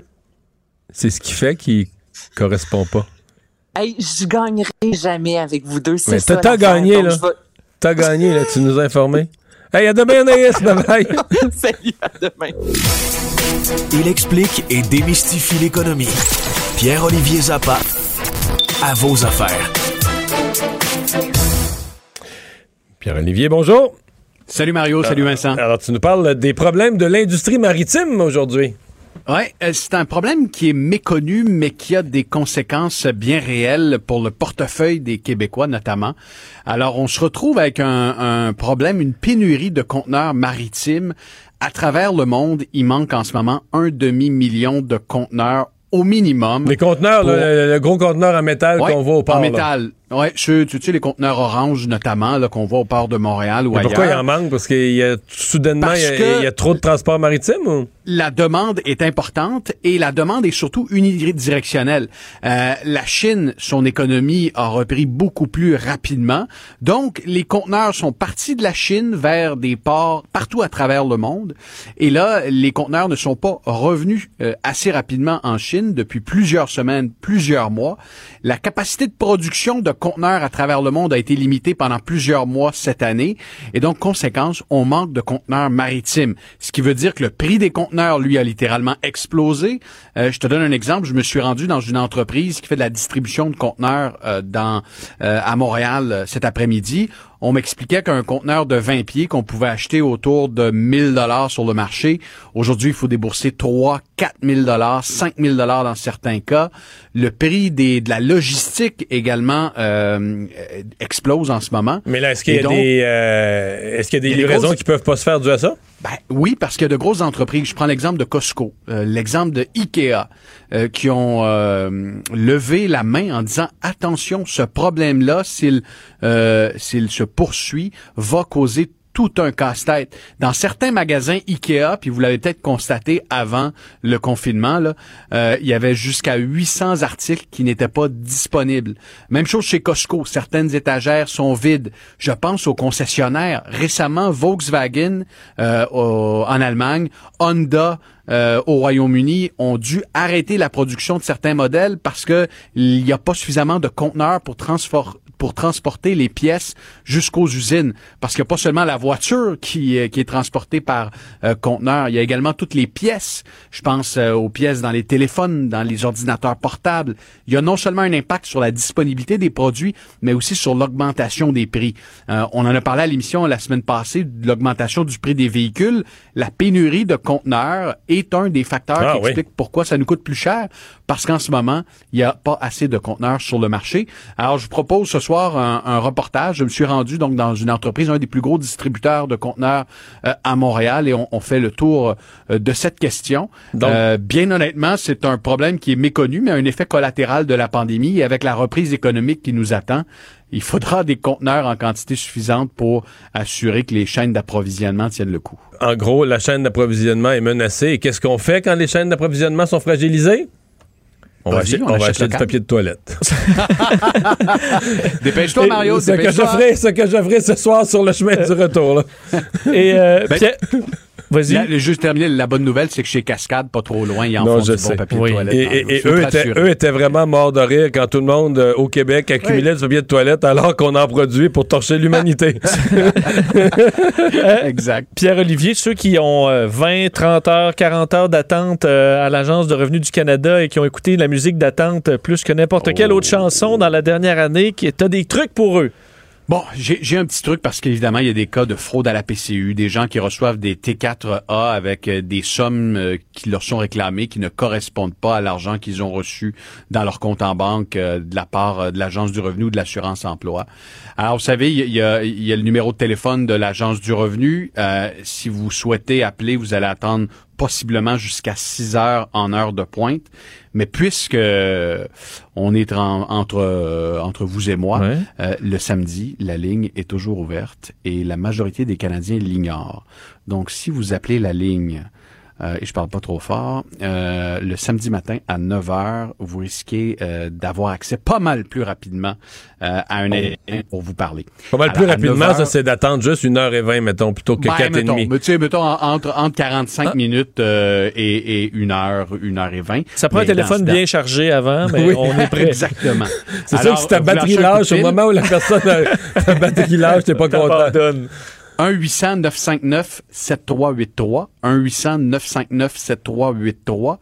Et à noter qu'en fin de journée également, parce que je suis en contact avec certains téléphonistes là, qui me qui m'envoient des, euh, des petits trucs et des astuces comme ça parfois, en fin de journée, les lignes téléphoniques sont disponibles jusqu'à 21 heures. Il y a des gens qui pensent que les lignes téléphoniques ne sont plus disponibles à partir de 16-17 heures, mais non. Alors, si vous avez un peu de temps, après le souper, vous pourriez également tenter votre chance et vous allez avoir plus rapidement accès à un être humain.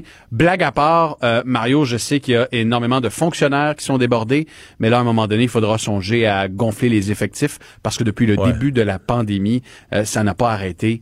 Euh, il y a des cadres à l'Agence du revenu euh, qui ont habituellement de très gros mandats, qui là sont à la maison, qui répondent au téléphone, mais vraisemblablement, les effectifs ne sont pas suffisants. Et avec la saison des impôts qui arrive à grands pas, les besoins seront immenses. Alors, entre vous et moi, samedi matin, c'est pas mal le meilleur moment. Ben, euh, le meilleur moment pour euh, parler d'économie, 18h30 euh, ici sur Cube Radio et sur LCN. À vos affaires, Pierre-Olivier, merci. À plus. Au revoir. La Banque Q est reconnue pour faire valoir vos avoirs sans vous les prendre. Mais quand vous pensez à votre premier compte bancaire, tu sais, dans le temps à l'école, vous faisiez vos dépôts avec vos scènes dans la petite enveloppe. Hmm, C'était bien beau. Mais avec le temps, à ce compte-là vous a coûté des milliers de dollars en frais, puis vous ne faites pas une scène d'intérêt. Avec la Banque Q, vous obtenez des intérêts élevés et aucun frais sur vos services bancaires courants. Autrement dit, ça fait pas mal plus de scènes dans votre enveloppe, ça. Banque Q. Faites valoir vos avoirs. Visitez banqueq.ca pour en savoir plus. Mario Dumont et Vincent Dessureau. Joignez-vous à la discussion. Appelez ou textez le 187 Cube Radio 1877 827 2346. Alors, euh, les discussions qui ont existé au Québec euh, il y a dix jours, deux semaines, euh, entre autres lors de cette conférence de presse, vous allez vous en souvenir, où on avait invité la sous-ministre euh, pour parler à quel point le système de santé débordait.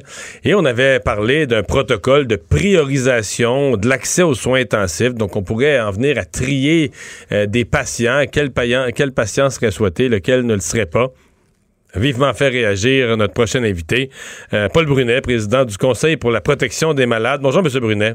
Bonjour Mario. Et là, vous venez de signer une lettre euh, à trois ministres, le ministre de la Santé, le ministre des Aînés, le ministre délégué à la Santé, euh, parce que vous êtes euh, étonné de la façon dont ça a été présenté, ainsi que du contenu. là.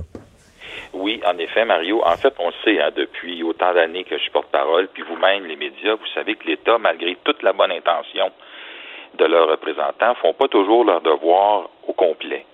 Rappelons-nous, en 2019, quand on a appris à Mme McCann, qui venait d'être nommée ministre, que pendant que M. Barrette se plaignait depuis deux ans qu'il y avait une pénurie d'infirmières, l'Ordre des infirmières dénonçait le fait qu'il y avait 1000 infirmières en chômage. Alors, on s'est aperçu qu'avec le temps, le ministère, des fois, se traîne les pieds, puis tout le monde ne fait pas toujours leur devoir. Et avant de se faire imposer un protocole de priorisation des soins, on dit à l'État, pourquoi tu ne ferais pas un sondage pour voir comment les gens réagissent face à ça? Pourquoi sur ton comité d'experts qui a déterminé le protocole, tu n'avais pas de gériatre, de médecins spécialisés dans la gériatrie, dans les personnes âgées? Pourquoi tu n'avais pas une personne âgée assise sur le comité d'experts? Alors, il y a bien des questions comme ça. Est-ce que tu as appelé tout le monde? Est-ce que tu as continué à appeler les infirmières qui étaient disponibles? Même chose pour les auxiliaires. Il y a 5000 infirmières auxiliaires qui travaillent encore à temps partiel, qui aimeraient ça avoir une job. Est-ce qu'on a renforcé le réseau par tous les moyens et avec tous les, les partenaires qui étaient disponibles? La question est posée, est-ce qu'on a continué à recruter des préposés? Moi, j'en entends plus parler présentement. C'est plutôt le contraire des gens qui quittent.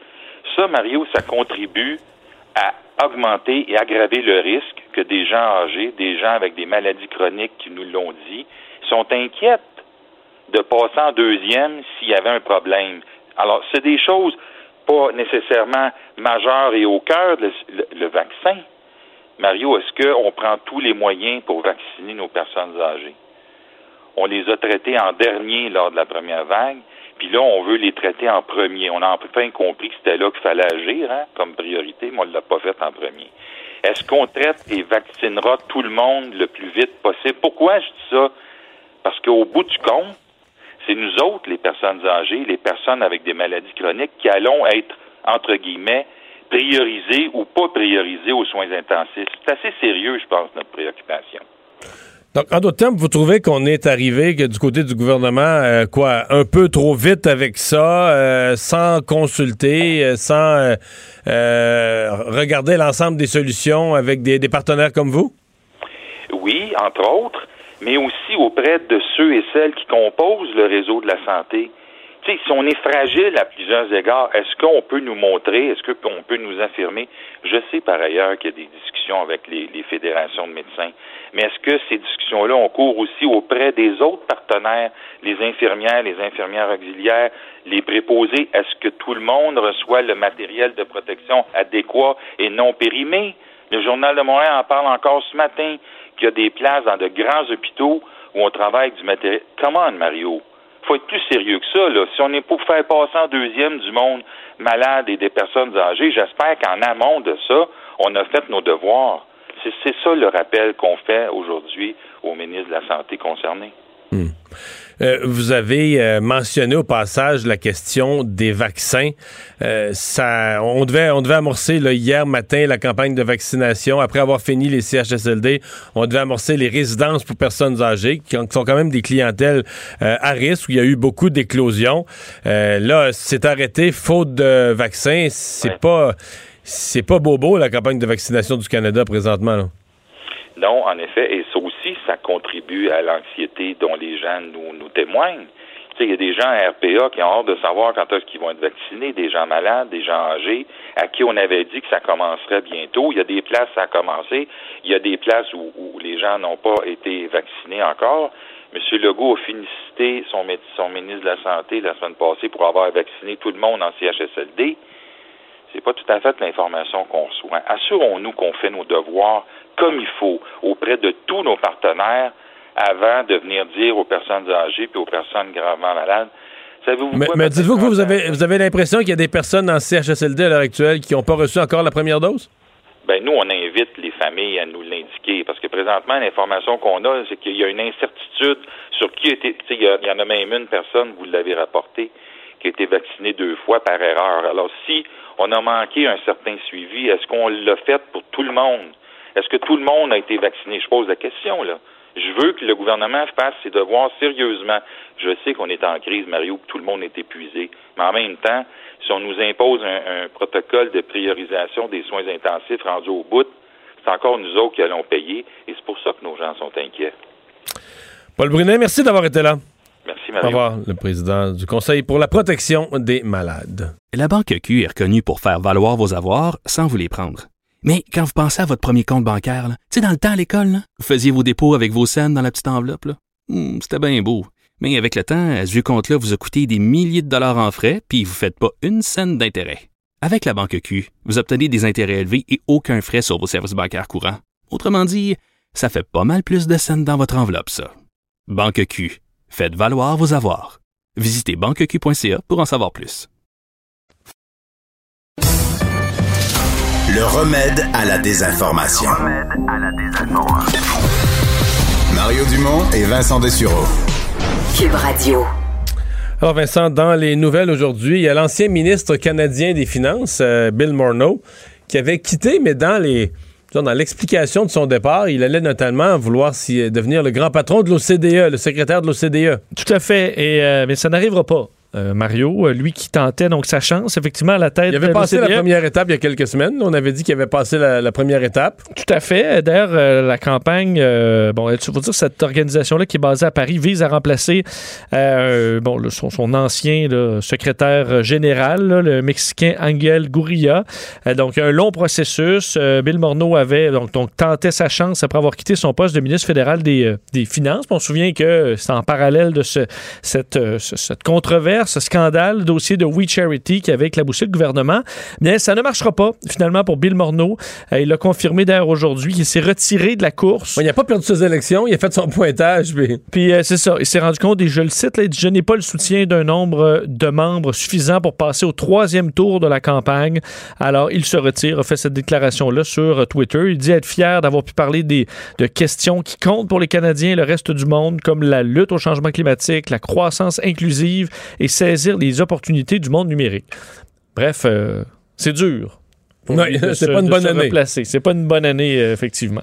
Euh, allons aux États-Unis un instant. D'abord, il y avait un vote aujourd'hui pour savoir est-ce que le processus, le processus d'impeachment, compte tenu que Donald Trump n'est plus en fonction, est-ce que c'est constitutionnel de le faire? Oui, c'est quand même habile euh, ce, ce vote euh, demandé par le républicain Rand Paul qui euh, donc demandait un vote sur la question est-ce que c'est constitutionnel de faire une procédure, une procédure de destitution contre un président qui n'est plus en fonction? Mais moi, je trouve que c'est une drôle de question parce que généralement, quand tu poses la question est-ce que quelque chose est constitutionnel, c'est un tribunal. C'est genre à la Cour suprême. C'est quelque chose que tu ne discutes pas politiquement, puis tu finis pas, tu votes pas sur la constitutionnalité. Tu, Ça finit à la Cour suprême. C'est une interprétation juridique, la constitutionnalité, mais dans le cas des États-Unis, ils peuvent voter là-dessus. Oui, ils ont voté là-dessus. Effectivement, c'est un dossier qui risque de se rendre jusqu'en Cour suprême parce que je lisais beaucoup d'experts de la Constitution américaine et c'était pas clair. Est-ce que c'est parce que la Constitution, l'objectif de cette mesure de destitution, c'est pour enlever un président en fonction. C'est pas pour euh, régler des comptes après.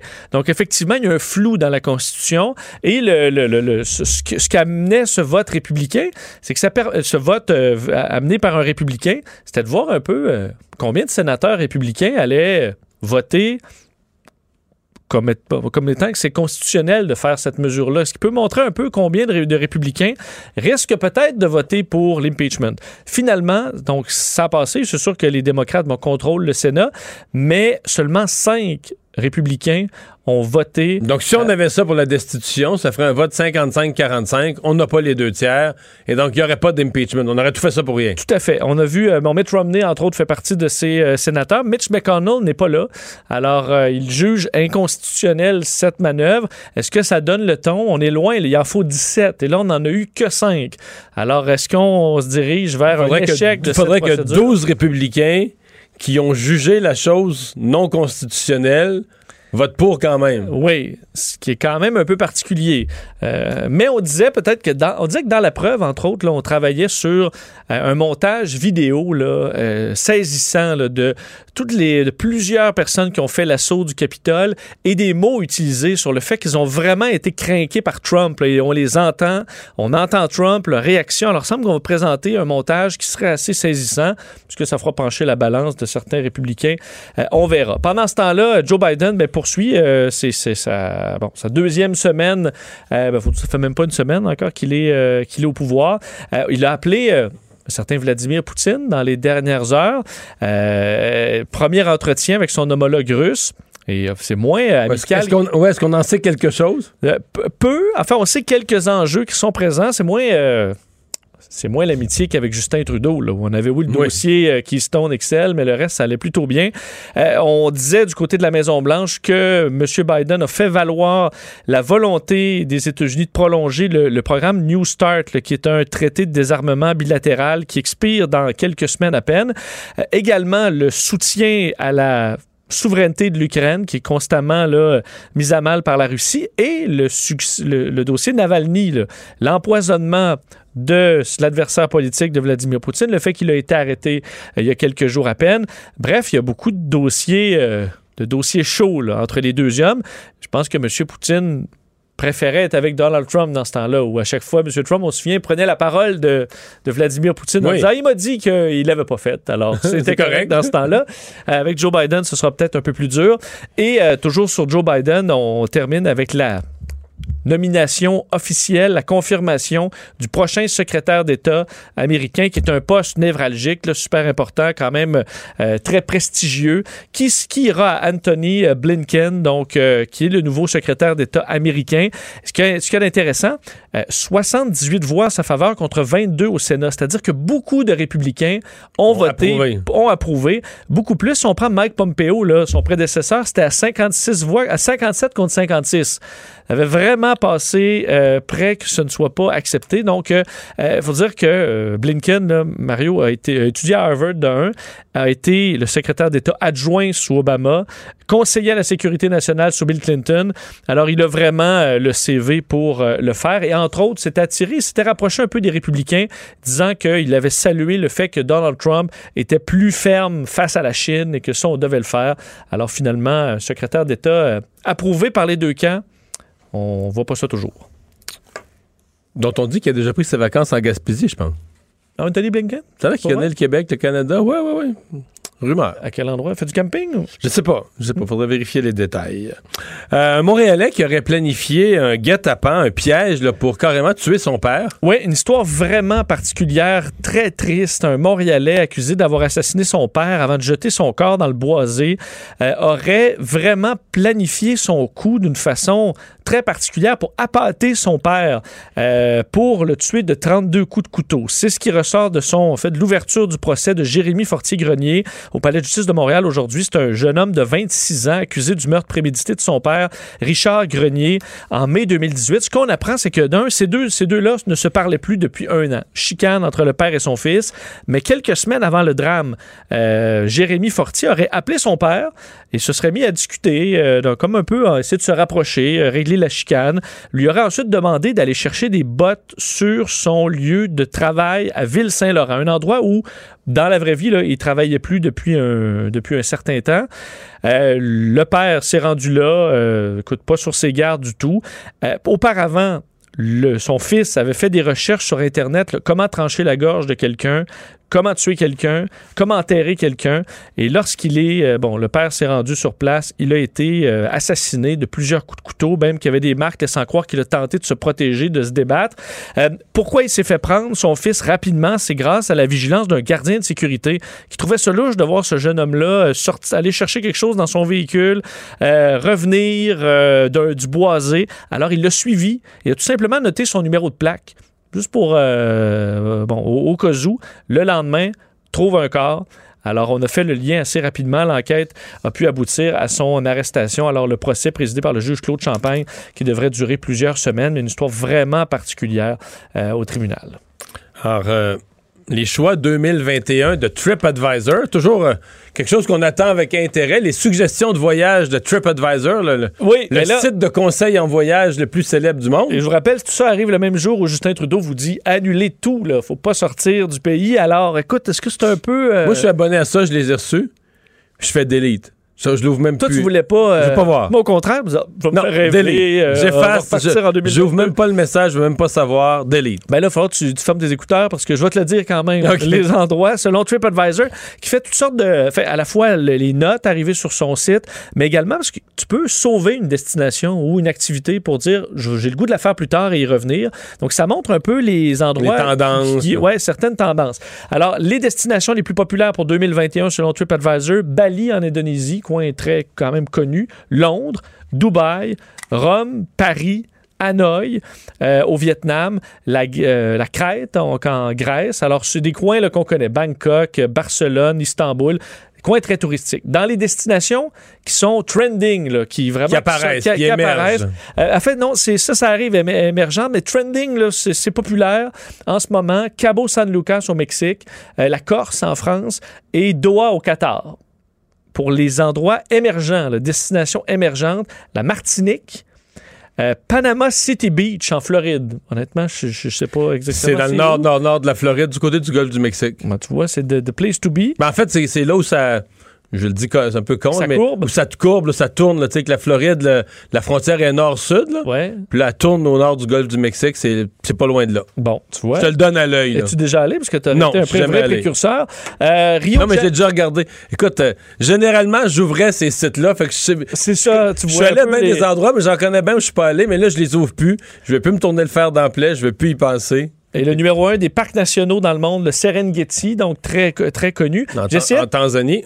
J'essayais de trouver, effectivement, en Tanzanie, et j'essayais- de trouver des endroits au Canada, là. Et euh, tout ce que j'ai trouvé, Mario, c'est dans la section activité. Et c'était quoi, selon toi? Les chutes? Niagara. Les chutes Niagara. C'est pas pire quand même. le petit tour en bateau aux chutes Niagara. C'est magnifique, les chutes Niagara. Oui, oui, non, c'est magnifique. beaucoup d'eau. Tout à fait. C'est magnifique. Mais je sais pas, je trouve ça un peu cliché que la seule place qu'on a, c'est les chutes Niagara. Euh, dans notre... Ah, et le parc national de Banff était dans les euh, parcs nationaux les plus euh, populaires pour 2021. Le remède à la désinformation. Mario Dumont et Vincent Dessureau. Cube Radio. Alors, euh, le premier ministre qui, en début d'après-midi, a fait son point de presse, a donné un peu d'espoir, en tout cas au moins pour certaines régions.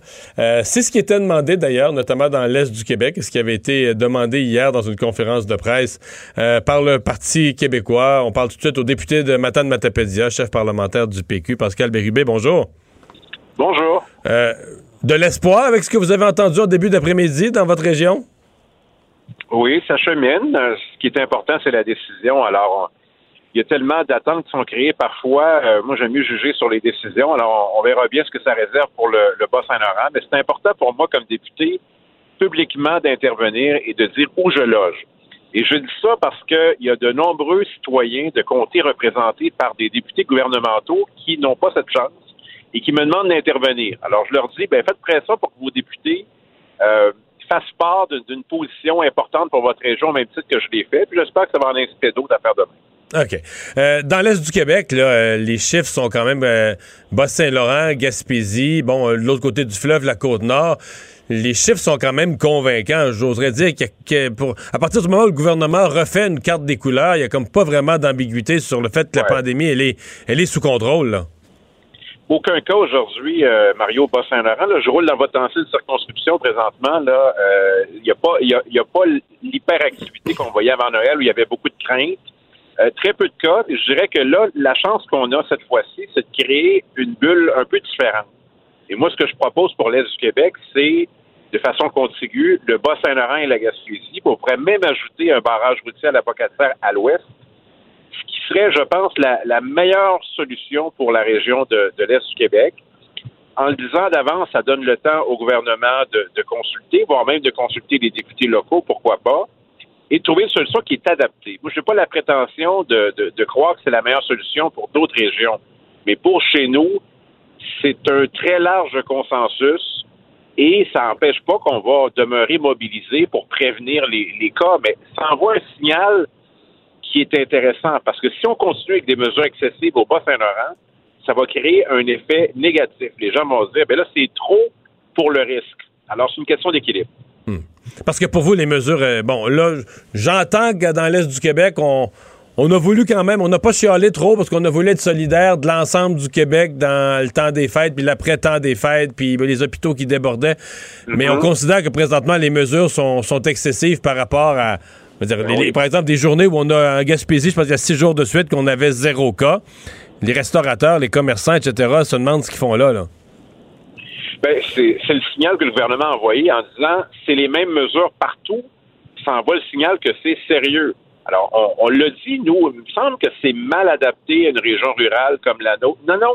Soyez solidaires du reste du Québec. Ben, on l'a été. On a fait attention. On a des chiffres qui tendent à démontrer que si on, on refaisait le code de couleur, on serait pas rouge, parce qu'il faut se souvenir que le Bas-Saint-Laurent est tombé rouge un peu avant Noël. Ben, le 24 décembre, tout le monde est tombé rouge. Le Québec au complet était peinturé en Mais rouge. ju- non, mais, mais juste avant, on est tombé rouge un peu avant. Est-ce qu'on serait orange? Même pas sûr, on serait peut-être jaune. On s'en- alors, ça, il faut considérer ça aussi. Puis il y a une question d'équilibre. Les décisions engagent notre santé, oui, on en a beaucoup parlé, mais aussi notre économie puis notre liberté. Et cette question d'équilibre, elle est importante dans une région comme la nôtre, comme ailleurs. Et moi, ce que je fais, c'est mon travail de député, c'est de, rendre public ma position au gouvernement du Québec pas après en disant, je vous l'avais dit, voici ma position actuelle, et tant mieux si le gouvernement la considère, au même titre qu'il considère une autre proposition qu'on a fait il y a quelques jours, qui est celle d'élargir les biens essentiels. Vous avez peut-être vu passer qu'on a proposé que les, euh, les vêtements pour enfants soient considérés comme des biens essentiels. Là, le premier ministre en a parlé en point de presse. Alors, tant mieux si c'est le cas. Puis, on se rend compte qu'il y a d'autres incohérences en cours de route. Alors, c'est pour être plus long, notamment à Montréal, aussi bien faire part d'un certain nombre d'incohérences. Euh, là, vous avez parlé de, de, de barrages routiers, par exemple, à l'entrée de la région Bas-Saint-Laurent pour les gens venant de, l'Ouest. Euh, on avait hésité à le faire sur l'automne passé. Parce que euh, une des craintes, là, avec par exemple avec l'approche de la semaine de relâche, s'il y a encore des régions où on est euh, on est en présence d'une circulation importante de la maladie, euh, les régions qui seront où les restaurants seront ouverts, les régions qui seront plus libérées, risquent de, de être repris encore avec le problème des, des locations de chalets, des visiteurs nombreux. Est-ce qu'on est-ce qu'on craint ça dans l'est du Québec? Ben, c'est une des raisons qui milite en faveur d'un contrôle routier. Donc, de créer un espace assez grand donc le Bas-Saint-Laurent et la Gaspésie, pour reprendre une vie un peu plus normale, sans envoyer le message que si vous êtes dans une région rouge, vous allez vous pousser dans notre région, ça m'apparaît une mesure qui, est équilibrée. Évidemment, il y a le cycle des saisons. Dans une région comme, comme la mienne, par exemple, on sait que euh, les chalets vont commencer à réouvrir au printemps à Métis-sur-Mer, par exemple, comme à Notre-Dame du Portage dans, dans, votre coin. Ça, ça fait partie du cycle des, des saisons. Il y a aussi des gens qui vont avoir envie de venir visiter de la parenté, par exemple, dans une région où il y a moins de contraintes. Alors, en contrôlant avec un barrage routier, ça, c'est pas juste moi qui le dis. le premier ministre m'avait accusé euh, l'an dernier de vouloir tuer le tourisme. Euh, ce qu'il avait oublié, c'est que c'est les médecins qui avaient dit ça. Il fallait maintenir le, barrage routier. C'est une mesure qui est, je pense, intéressante pour notre région. Mais moi, j'invite à la concertation des autres régions à voir quel est le meilleur modèle pour eux. Et euh, moi, en ce qui me concerne, ça m'apparaît euh, euh, très envisageable, très faisable, et on, est capable d'aller de l'avant. Mais ultimement, les gens doivent comprendre qu'on n'est ni consulté, qu'on ne dispose pas d'informations privilégiées. Alors, c'est le premier ministre qui va trancher. Est-ce que vous seriez ouvert ou favorable à garder le couvre-feu? Parce que c'est une hypothèse. au départ, je pense que les gens avaient comme pris pour acquis que comme le couvre-feu était la dernière mesure annoncée, ce serait la première qu'on enlèverait. Et là, au cours des derniers jours, moi-même je l'ai suggéré, le couvre-feu semble donner d'excellents résultats, entre autres pour éviter que le soir, les gens se fassent des parties, des soirées, etc. Est-ce que vous seriez ouvert à l'idée de dire, regarde, on rouvre l'économie, les restaurants, ben, on rouvre ce qui est fermé, les restaurants, les commerces, on recommence une activité normale, mais avec une, euh, une heure, comme on dit, une heure où on rentre à la maison. Là. Est-ce que ça, ça pourrait pour vous être une, une hypothèse, c'est-à-dire une espèce d'intermédiaire. Et la France a vécu comme ça un certain temps en disant on essaie de garder l'activité la plus normale possible de jour, mais le soir, on rentre à la maison tout le monde. Oui. Ben oui, parce que euh, ça nous donne une plus grande liberté. Il y a, y a le message qui est envoyé par le couvre-feu. Le, message est très simple. C'est allez pas visiter d'autres personnes pour notamment faire des soirées. Euh, après 20 heures. Quoique, il y a des gens qui peuvent quand même se rencontrer dans le jour, mais le symbole est fort. D'ailleurs, en France, c'est 18 heures, si je ne me trompe pas. Oui, oui, c'est 18 heures. Alors, là, je ne veux même pas l'évoquer, là, parce qu'on euh, s'imagine ce que ça va donner comme réaction. Bérubé a dit ça. C'est la revue de presse internationale, rien d'autre, ce qu'on fait. Bon, alors, ben oui, évidemment. Puis, il y, a toutes sortes de mesures qui, combinées, peuvent donner des résultats. Ceci étant dit, tant mieux si c'est le couvre-feu qui a donné des résultats, mais je ne suis pas convaincu à 100% D'ailleurs, il n'y a personne qui l'a évoqué clairement. Il y a la pause de Noël qui a certainement donné des, résultats. Est-ce qu'on est allé un peu vite en disant que c'était le couvre-feu? À suivre, ça va prendre des analyses externes à celles du point de presse du gouvernement du Québec, qui évidemment salue ses propres mesures. Je dirais que ça prendrait une instance indépendante pour dire ça. Puis le premier ministre manque un petit peu d'objectivité parfois pour commenter ses propres mesures. Euh, question euh, en tant que chef parlementaire, dernière question. comment vous envisagez la rentrée? Euh, euh, parce que là, on la voyait très virtuelle. c'est bon, on l'a vu à Ottawa ce que ça donne, le mélange virtuel ou en présence ou le complètement virtuel, ça devient devient spécial. Vous voyez comment la rentrée parlementaire, puis comment vous réagissez aux propositions actuelles du gouvernement? Ben, d'abord, laissez-nous entrer parce qu'on est un service essentiel et la, la de compte, là, c'est surtout bon maintenant. En tout cas, encore plus maintenant. Alors, moi, je suis d'avis que la formule qu'on avait cet automne est très bonne. Il y a peu de lieux aussi sécurisés que l'Assemblée nationale pour la COVID présentement. On était 36 au total l'automne dernier. On est capable de siéger. Mais il est évident que si on demande au gouvernement, est-ce que ça vous intéresse que vos ministres reviennent à Québec pour se faire questionner? La réponse est non. Alors, les hésitations du gouvernement, elles sont davantage liées au fait de s'éviter la corvée de répondre que, disons, une véritable préoccupation des députés qui quitteraient leur foyer pour venir à Québec. Si on a un service essentiel, qu'on l'assume, et si le gouvernement est prêt à répondre aux questions, ben, qu'il se présente, nous, on va être là. Pascal Rubin, merci. Merci, au revoir. Au revoir. On s'arrête pour la pause. Richard Martineau au retour. La Banque Q est reconnue pour faire valoir vos avoirs sans vous les prendre. Mais quand vous pensez à votre premier compte bancaire, tu sais, dans le temps à l'école, vous faisiez vos dépôts avec vos scènes dans la petite enveloppe. Hmm, C'était bien beau. Mais avec le temps, à ce compte-là vous a coûté des milliers de dollars en frais, puis vous ne faites pas une scène d'intérêt. Avec la Banque Q, vous obtenez des intérêts élevés et aucun frais sur vos services bancaires courants. Autrement dit, ça fait pas mal plus de scènes dans votre enveloppe, ça. Banque Q. Faites valoir vos avoirs. Visitez banqueq.ca pour en savoir plus. Radio. Mario Dumont, un vent d'air frais. Pas étonnant que la politique soit sa deuxième nature. Vous écoutez Mario Dumont et Vincent Dessureau. le, le commentaire de Richard Martineau. Des commentaires pas comme les autres. Bonjour Richard. Salut Mario. Alors tu veux me parler de Lise Payette dont le nom ressort là, dans le procès euh, de l'ancien éditeur du Devoir Michel Venn. C'est ça, Michel Venn, donc aussi fondateur de l'Institut du Nouveau Monde, euh, un institut, un think tank de gauche euh, qui organisait toutes sortes d'ateliers pour les jeunes l'été. Donc, une figure très importante de la gauche québécoise, accusée d'avoir euh, fait des attouchements non sollicités là, chez, sur une jeune fille de 17 ans.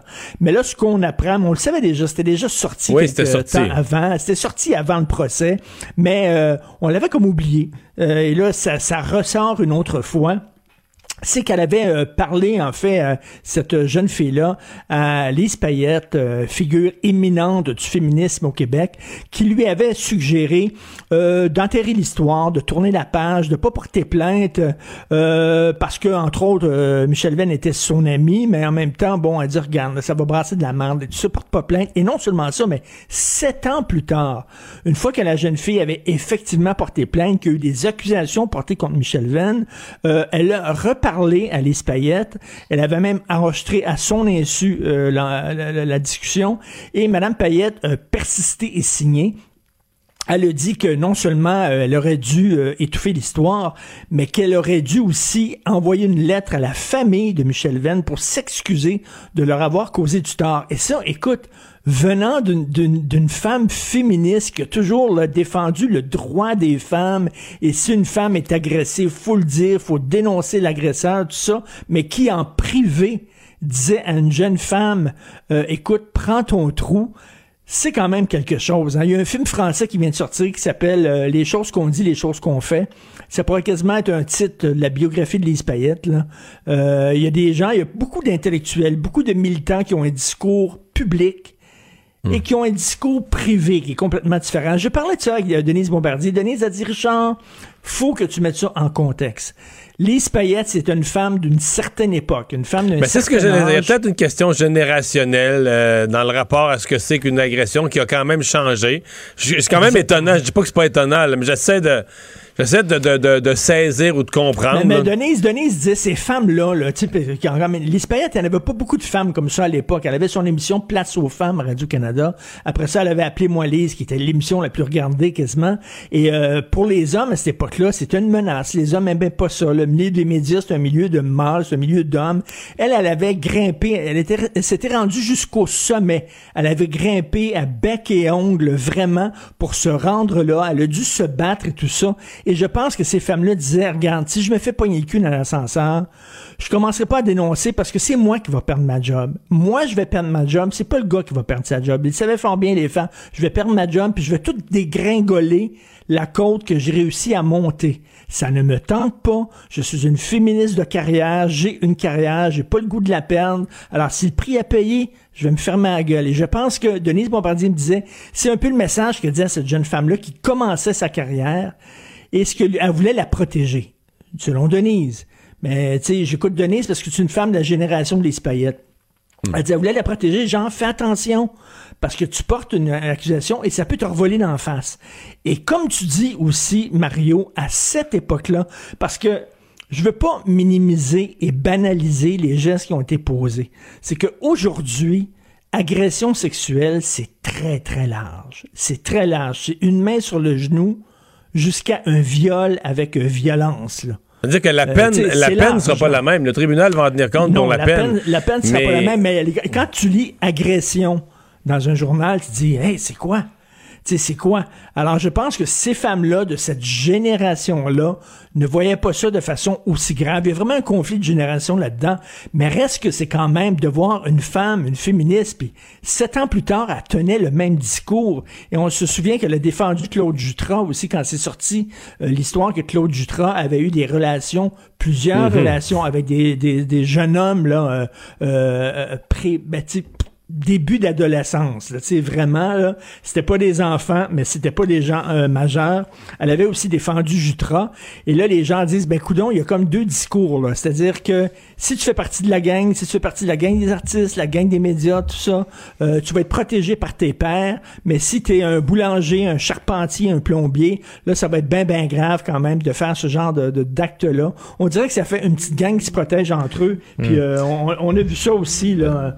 On a vu ça aussi avec, euh, avec euh, le Duhamel, le politologue en France qui est accusé d'inceste et tout ça. On a tendance à se protéger dans ce milieu-là. Richard, depuis le début de la pandémie, on entend euh, des Québécois, des Canadiens qui traitent Trudeau de dictateur, le docteur Arruda aussi, mais pendant ce temps-là, en Russie, ben, les opposants politiques euh, se font arrêter, se font empoisonner, et euh, Vladimir Poutine, on se demande si c'est pas fait construire un, un palais absolument À la somptueux, cachette là. de tous. Absolument. Écoute, je suis, je suis fasciné par Vladimir Poutine. Dès qu'il y a un livre qui sort sur lui, une biographie, il y en a eu beaucoup, je l'achète. Je suis vraiment, c'est un homme qui me fascine, ce gars-là. Écoute, selon certains observateurs, selon certains biographes, ce serait actuellement l'homme le plus riche au monde. Mais sa fortune est cachée, sa fortune est underground, est en dessous de la table. Ce qu'on dit, c'est lorsqu'il est arrivé en Russie, euh, il y avait des, des- grosses industries qui étaient nationalisées, entre autres pour le gaz, le pétrole, etc. Lui, il les a vendus à prix d'amis à ses chums, mais en prenant une cote un certain pourcentage de tout l'argent qu'ils vont faire avec les ventes de gaz, les ventes de ci, de ça, et ça a l'air là, qui est plein aux as. Donc, il s'est fait construire un palais, mais attends une minute, là, sa gare là, des démarrais, c'est sa bécosse. Ah ouais, non. Les photos bécosse, aériennes, là, c'est spectaculaire. là. Non, non, mais comment il a fait pour construire ça sans que personne le sache alors qu'on on peut voir maintenant Ouais, Il y, a- y y y eu des camions de matériaux quelque part. Écoute, y a on peut voir la surface de Neptune à cette heure, avec des, des, des, des télescopes et tout ça, mais il y a personne qui a vu ça. C'est 40 fois la grosseur de Monaco. Son terrain, là, 40 fois la grosseur, la grosseur de Monaco. Euh, écoute, il y a une chambre à coucher de 260 mètres carrés, et j'ai pensé à toi, mon cher Mario, avec ton, ton, porte-banane. Ouais. Ton Y a-tu accroche ça? banane. Ouais. Non, mais il y a un porte-papier de toilette à 1000 euros. Ah, quand même. Son porte-papier de toilette est à 1000 euros. Et tu sais, la brosse que tu prends pour nettoyer la bécosse, mais le nettoyer le bol de toilette, Ouais. 700 euros. Je sais pas c'est à base de quoi, c'est fait en titanium ou je sais pas trop quoi. Écoute, et là, ça a l'air que c'est toutes des, des, des, toutes, toutes des dividendes, de l'argent que ses amis lui envoient, qui sont obligés de lui envoyer. Et il a construit ça. C'est un personnage fascinant. C'est un bandit, hein. Vraiment, là. Euh, il a essayé de... Ça, c'est celui qui a sorti ça, c'est Alexei euh, Navalny, euh, qui est un opposant de Poutine. Poutine a essayé de l'empoisonner. Le gars est allé en Allemagne se faire soigner. Il est revenu en Russie confronter Poutine. Et là, il est en prison, bien sûr. Mais Poutine avait déjà, on se souvient, à Londres, plusieurs années de ça, des hommes de Poutine, des hommes du KGB qui avaient versé une substance radioactive dans un café d'un opposant, justement, régime de Poutine. Le gars était mort, il avait perdu tous ses cheveux. On se souvient Quand de cette dans il était quand t'es très dans l'opposition en Russie, là, tu fais ton thé et ton café toi-même. Oui, des, journalistes, Richard, il y a des, des journalistes qui ont été abattus, puis tout ça, là, c'est un, horrible bandit. Mais ce qui, là où il est le plus habile, c'est de réussir à convaincre une grande partie de la Russie, puis même euh, une partie du monde, que c'est encore quelqu'un de- d'élu, là, démocratiquement. Ah oui, mais en Russie, c'est une idole. Hein? Les jeunes en Russie l'adorent parce qu'ils redonnent aux Russes leur, euh, leur grandeur Ah, perdue. mais c'est make, Russia, c'est make Russia Great Again. Là. Ben, exactement. exa- Mais lui, ça a fonctionné. Lui, ça, ça a marché, là, et les, les jeunes c'est se c'est la Russie des tsars. C'est la là. Russie des tsars qui a recréé, ni plus ni moins. Là. Oui, et la, la Russie des tsars, exactement. Puis, euh, il y a des pays où on aime les, les leaders virils. Tu sais, euh, il y a des pays où on trouverait euh, Justin Trudeau euh, ben, ben, ben, ben rose, mettons, ben plate. Là. On aime des leaders avec de la poigne. Et Poutine, s'il peut se montrer en chest, il va le faire euh, de, sur un tank, sur, euh, tu sais, sur, de, sur des, euh, des, des motos marines et tout ça. Là, c'est vraiment, là, c'est, c'est, c'est très particulier. Et dire que on, on, l'accepte là, dans les dans les grandes associations comme le G20, etc. On lui serre la main, on se fait photographier à côté de lui, alors que nos pires bandits, c'est de la petite gnognotte à côté de, de Poutine. Finalement, t'es content de voir baisser le, le nombre de cas de COVID? Ben écoute, je t'entendais parler tantôt en disant que le couvre-feu fonctionne. Je sais pas si le couvre-feu fonctionne, mais en tout cas, le confinement fonctionne. Le confinement fonctionne. C'est regarde, c'est confinement plus vaccin. Il faut vacciner le plus possible, puis il faut confiner les gens. Je sais que c'est plate, c'est plate en maudit, mais là, on commence peut-être à voir un peu de lueur au bout du Mais t'as pas l'impression que c'est le couvre-feu qui a donné? Écoute, on était en confinement Ben- dans la région de Montréal depuis le 1er octobre, là, puis ça montait, ça montait, ça montait. Puis c'est Oui. quand le couvre-feu est arrivé que ça, ça a cassé, non?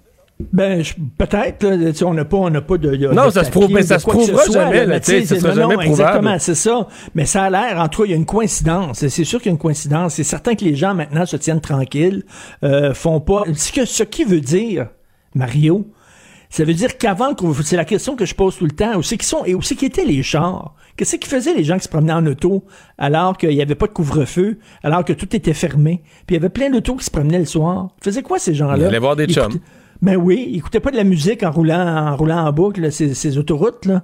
Euh, ils allaient voir des amis. Alors, je pense que là-dessus, ça a effectivement serré la vis. Il y en a qui ont poursu encore le mémo là, chez les Jeux fastidiques d'Outremont et euh, à Mirabel non plus, là, mais Effectivement, je pense que ça fonctionne. C'est un dernier droit. Et écoute, j'ai entendu à Québec Matin cette semaine euh, un médecin qui dit que d'après lui, je sais bien qu'on dit toutes sortes de choses, mais en tout cas, moi, je m'accroche à lui. Quand quelqu'un dit quelque chose que je veux entendre, je me dis, c'est vrai. C'est vrai. Il a raison, lui. Alors, lui disait que cet été, c'est fini. Il disait, cet été, la pandémie va être derrière nous. Écoute, est-ce vrai ou pas? Je sais pas, mais tous les matins, je m'accroche à ça. Euh, peut-être qu'il y a 100 autres médecins qui disent que c'est faux, mais lui, je l'aime, ce gars-là qui dit ça.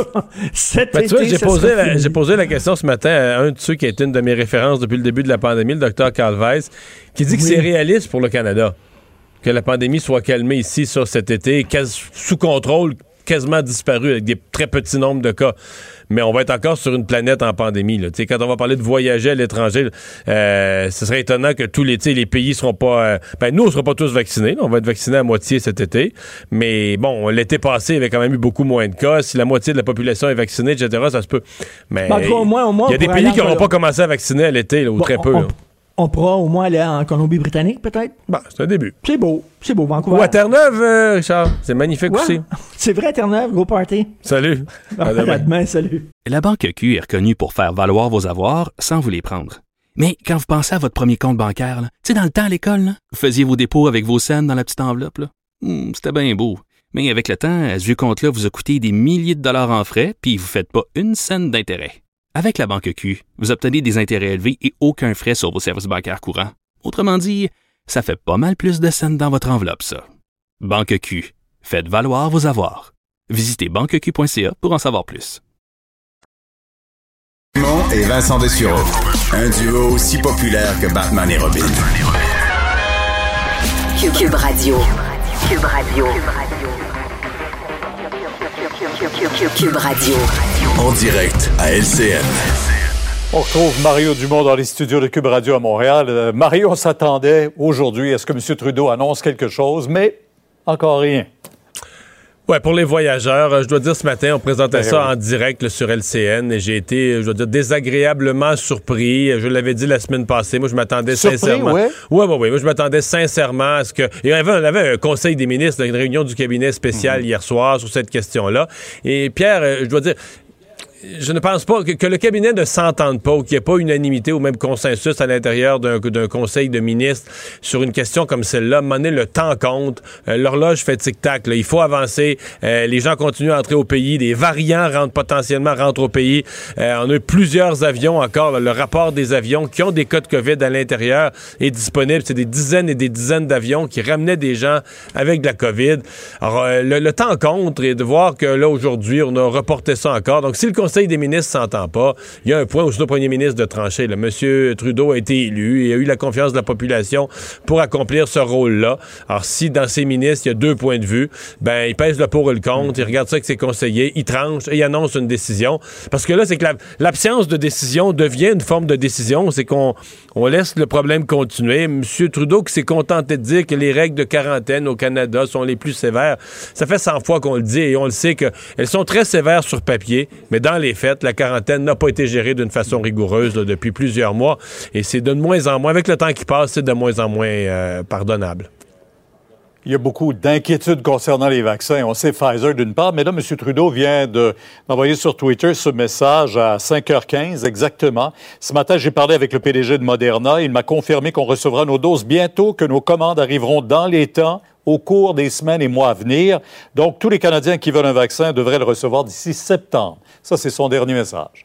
Ouais, on essaie de rassurer la, la population sur le fait qu'on va finir par les avoir. On va les avoir plus tard, mais on va les avoir quand même. Mais il faut voir que là, on n'est plus à l'étape du côté du gouvernement canadien d'avoir des bonnes surprises dans sa manche. On se contente, on, on considère comme une bonne nouvelle le fait que ce qui nous avait été promis va arriver en retard, mais on va l'avoir pareil. Pourquoi on est rendu si peu exigeant?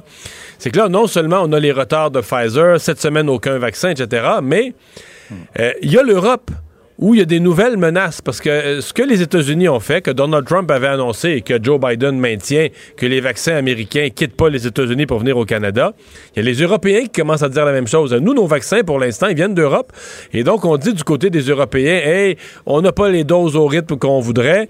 Et il y a des, politiciens européens, en Allemagne, entre autres, qui disent les doses qui sont produites en Europe devraient d'abord servir aux Européens. On devrait avoir un contrôle là-dessus, pas les laisser sortir de l'Union européenne. Donc, euh, c'est pour ça qu'au Canada, on devient assez nerveux, euh, voyant qu'on n'a pas de garantie là, tellement solide en matière d'approvisionnement en vaccins. Donc, M. Trudeau, au moins, il se fait garantir que ce qui est promis, on l'aura. faut se croiser les doigts vraiment pour que ce soit le cas. Bon, il y aura des retards euh, inévitablement, vous l'avez Il y en a, souligné. Est-ce qu'avec les nouveaux variants également, est-ce que ça met pas un peu au frein, un frein aux intentions du gouvernement d'assouplir les règles pour certaines régions? Ben, le variant va certainement refroidir un peu le gouvernement du Québec. Par contre, la baisse du nombre de cas encourage le gouvernement du Québec. Euh, bon, euh, pour moi, ce qui est clair, là, il y a des régions où il n'y a plus vraiment de questions. Monsieur Legault l'a dit aujourd'hui. Le Bas-Saint-Laurent avait zéro cas aujourd'hui. La Gaspésie a eu un cas aujourd'hui, mais avait zéro cas depuis plusieurs jours. Même chose pour la Côte-Nord. Euh, en Abitibi, c'est très, très peu. Donc, je pense qu'il y a des régions où il est déjà acquis que le 8 février, on va rouvrir euh, l'économie en partie. Mais On va, on va revenir à un code des couleurs où ils seront soit en orange ou en jaune, mais donc avec des, réouvertures possibles. Euh, à Montréal, puis dans le 4-5-0, le Montréal, Laval, Rive-Sud, à l'autre extrême, je pense qu'il faut s'attendre à ce que euh, pour le 8 février, on va reconduire les mesures. Est-ce que ce sera pour deux semaines, trois semaines, quatre semaines? À mon avis, ça pourrait être deux semaines, mais on verra. Moi, la, la grande question, c'est les entre-deux. Moi, si j'étais un politicien régional, là, en Estrie, en Mauricie, dans Chaudière-Appalaches, en Outaouais, il y a quelques régions du Québec où ça a baissé pas mal, mais pas assez pour une réouverture, mais alors, dans- si j'étais politicien dans ces régions-là, je, je- je lancerais un appel à ma population, là, portez trois masques s'il faut, euh, restez chez vous, prenez, prenez toutes les mesures et un peu plus, parce que on serait pas loin, là, si on était capable d'ici à dimanche de faire continuer la baisse du nombre de cas, puis même de l'accentuer, on pourrait peut-être donner à M. Legault les chiffres nécessaires euh, pour avoir un peu plus de liberté, pour avoir des ouvertures euh, lundi prochain. Donc, il y a des régions où c'est déjà fait. Ben, Il y a des régions, à mon avis, le Grand Montréal, où ce sera pas possible. Mais il y a un entre-deux où l'espoir est permis, mais il faudrait se donner une chance. Il faudrait, faudrait réaliser le miracle d'ici une semaine. Oui, c'est ça. Ils vont peut-être vous écouter. Merci. Mon conseil. On vous écoute demain, nous. Salut. Demain, on vous écoute à 10 h. Va être CN. Merci. Alors, euh, Vincent, euh, on, a parlé hier avec Pierre-Olivier dans notre chronique économique de cette action euh, d'un- magasin de jeux, d'une grande chaîne de magasins de jeux GameStop. Mais là, aujourd'hui, c'est à se rouler à terre. Là. Oui, parce qu'on vous en parlait drôle, hier, là. que ça avait monté en fou, cette action-là, en raison, faut dire, d'un forum Internet. Parce que ça ne monte pas pour des raisons financières, là, parce que la compagnie prévoit des profits ou une croissance. mais- Non, vraiment pas. On a coincé, en fait, à leur jeu des gens qui euh, misaient sur une chute de l'action et en raison d'une hausse, ça les En oblige anglais, à ils disent short. On, Short on a fait un verbe en français shorter, donc tu vends le, tu vends le fait que l'action va baisser. Là. Et euh, ben, si ça monte, t'es obligé de l'acheter euh, même dans la montée. Bref, ça crée un. Et donc, ça des jeunes sur des réseaux sociaux s'encouragent à dire on, on va là. On achète du GameStop, de sorte qu'on parlait hier d'une montée fulgurante. Ben, aujourd'hui, euh, jusqu'à 16 heures, montée de 92 Et à la fermeture des marchés, où à peu près Elon Musk a fait un tweet, tout simplement parlant de GameStop, là, faisant référence à GameStop. Donc, au marché après la clôture. Ce qu'on appelle le aftermarket, Aftermarket. les achats après 16 heures. On peut faire des achats plus limités. Augmentation de 48 Bref, on est rendu à 140% d'augmentation depuis ce matin. Je voyais des gens qui disaient... L'action se vend comme à 200 quelques piastres. 220, 240, là, ça varie. Euh, certains disaient, ben, j'ai acheté des actions hier, ça vient de monter de 168% Alors, euh, les, euh, c'est en raison, tout ça, visiblement, d'un Mais j'ai vu, une manchette financière tout tantôt là, que la capitalisation boursière de l'entreprise est rendue à 10 milliards. On est rendu à 10,5 milliards et on aurait fait perdre aux short sellers, donc à ceux qui misaient sur la chute de l'action, 5 milliards dans les euh, dernières heures. Mais tout ça, c'est un château de cartes. Alors, jusqu'où le Mais party moi, va c'est ça la question. C'est moi, je trouve ça très drôle. Puis les gens qui shortent les actions, c'est vrai qu'ils, sur le plan financier, ils font pas un travail très utile pour la société. Puis leur faire perdre de l'argent, c'est un peu drôle. Oui. C'est juste que moi, mettons que j'avais voulu jouer à ce jeu-là, c'est que j'aurais acheté des actions. Je sais pas, j'aurais payé 200 pièces l'action. Euh, mettons pour 1000 pièces, j'aurais acheté 5 actions tantôt là, 200 pièces. Tu dis, moi, mais parce que j'ai acheté, j'ai dépensé 1000 pièces, j'ai acheté 5 actions à 200 pièces qui valent. euh, Peut-être l'action, elle vaut 20 pièces. Qui valent rien. Mais évidemment. Ou, ou 25 pièces. Ou ben, Mais là, tu as un multimilliardaire, en fait, le, le deuxième homme le plus riche du monde, a fait presque flush là, avec Jeff Bezos, ça dépend des jours, qui vient de tweeter là-dessus, là, sur GameStop. Alors, tu dis, est-ce qu'il va acheter pour un milliard d'actions? Il peut tout bien faire ça s'il veut demain. Donc, c'est pour ça que là, il y a une, encore plus d'excitation. Mais là, quand, quand t'es le dernier. Mais là, le dernier, le dernier qui a acheté les actions à 220 pièces, lui, il est à risque.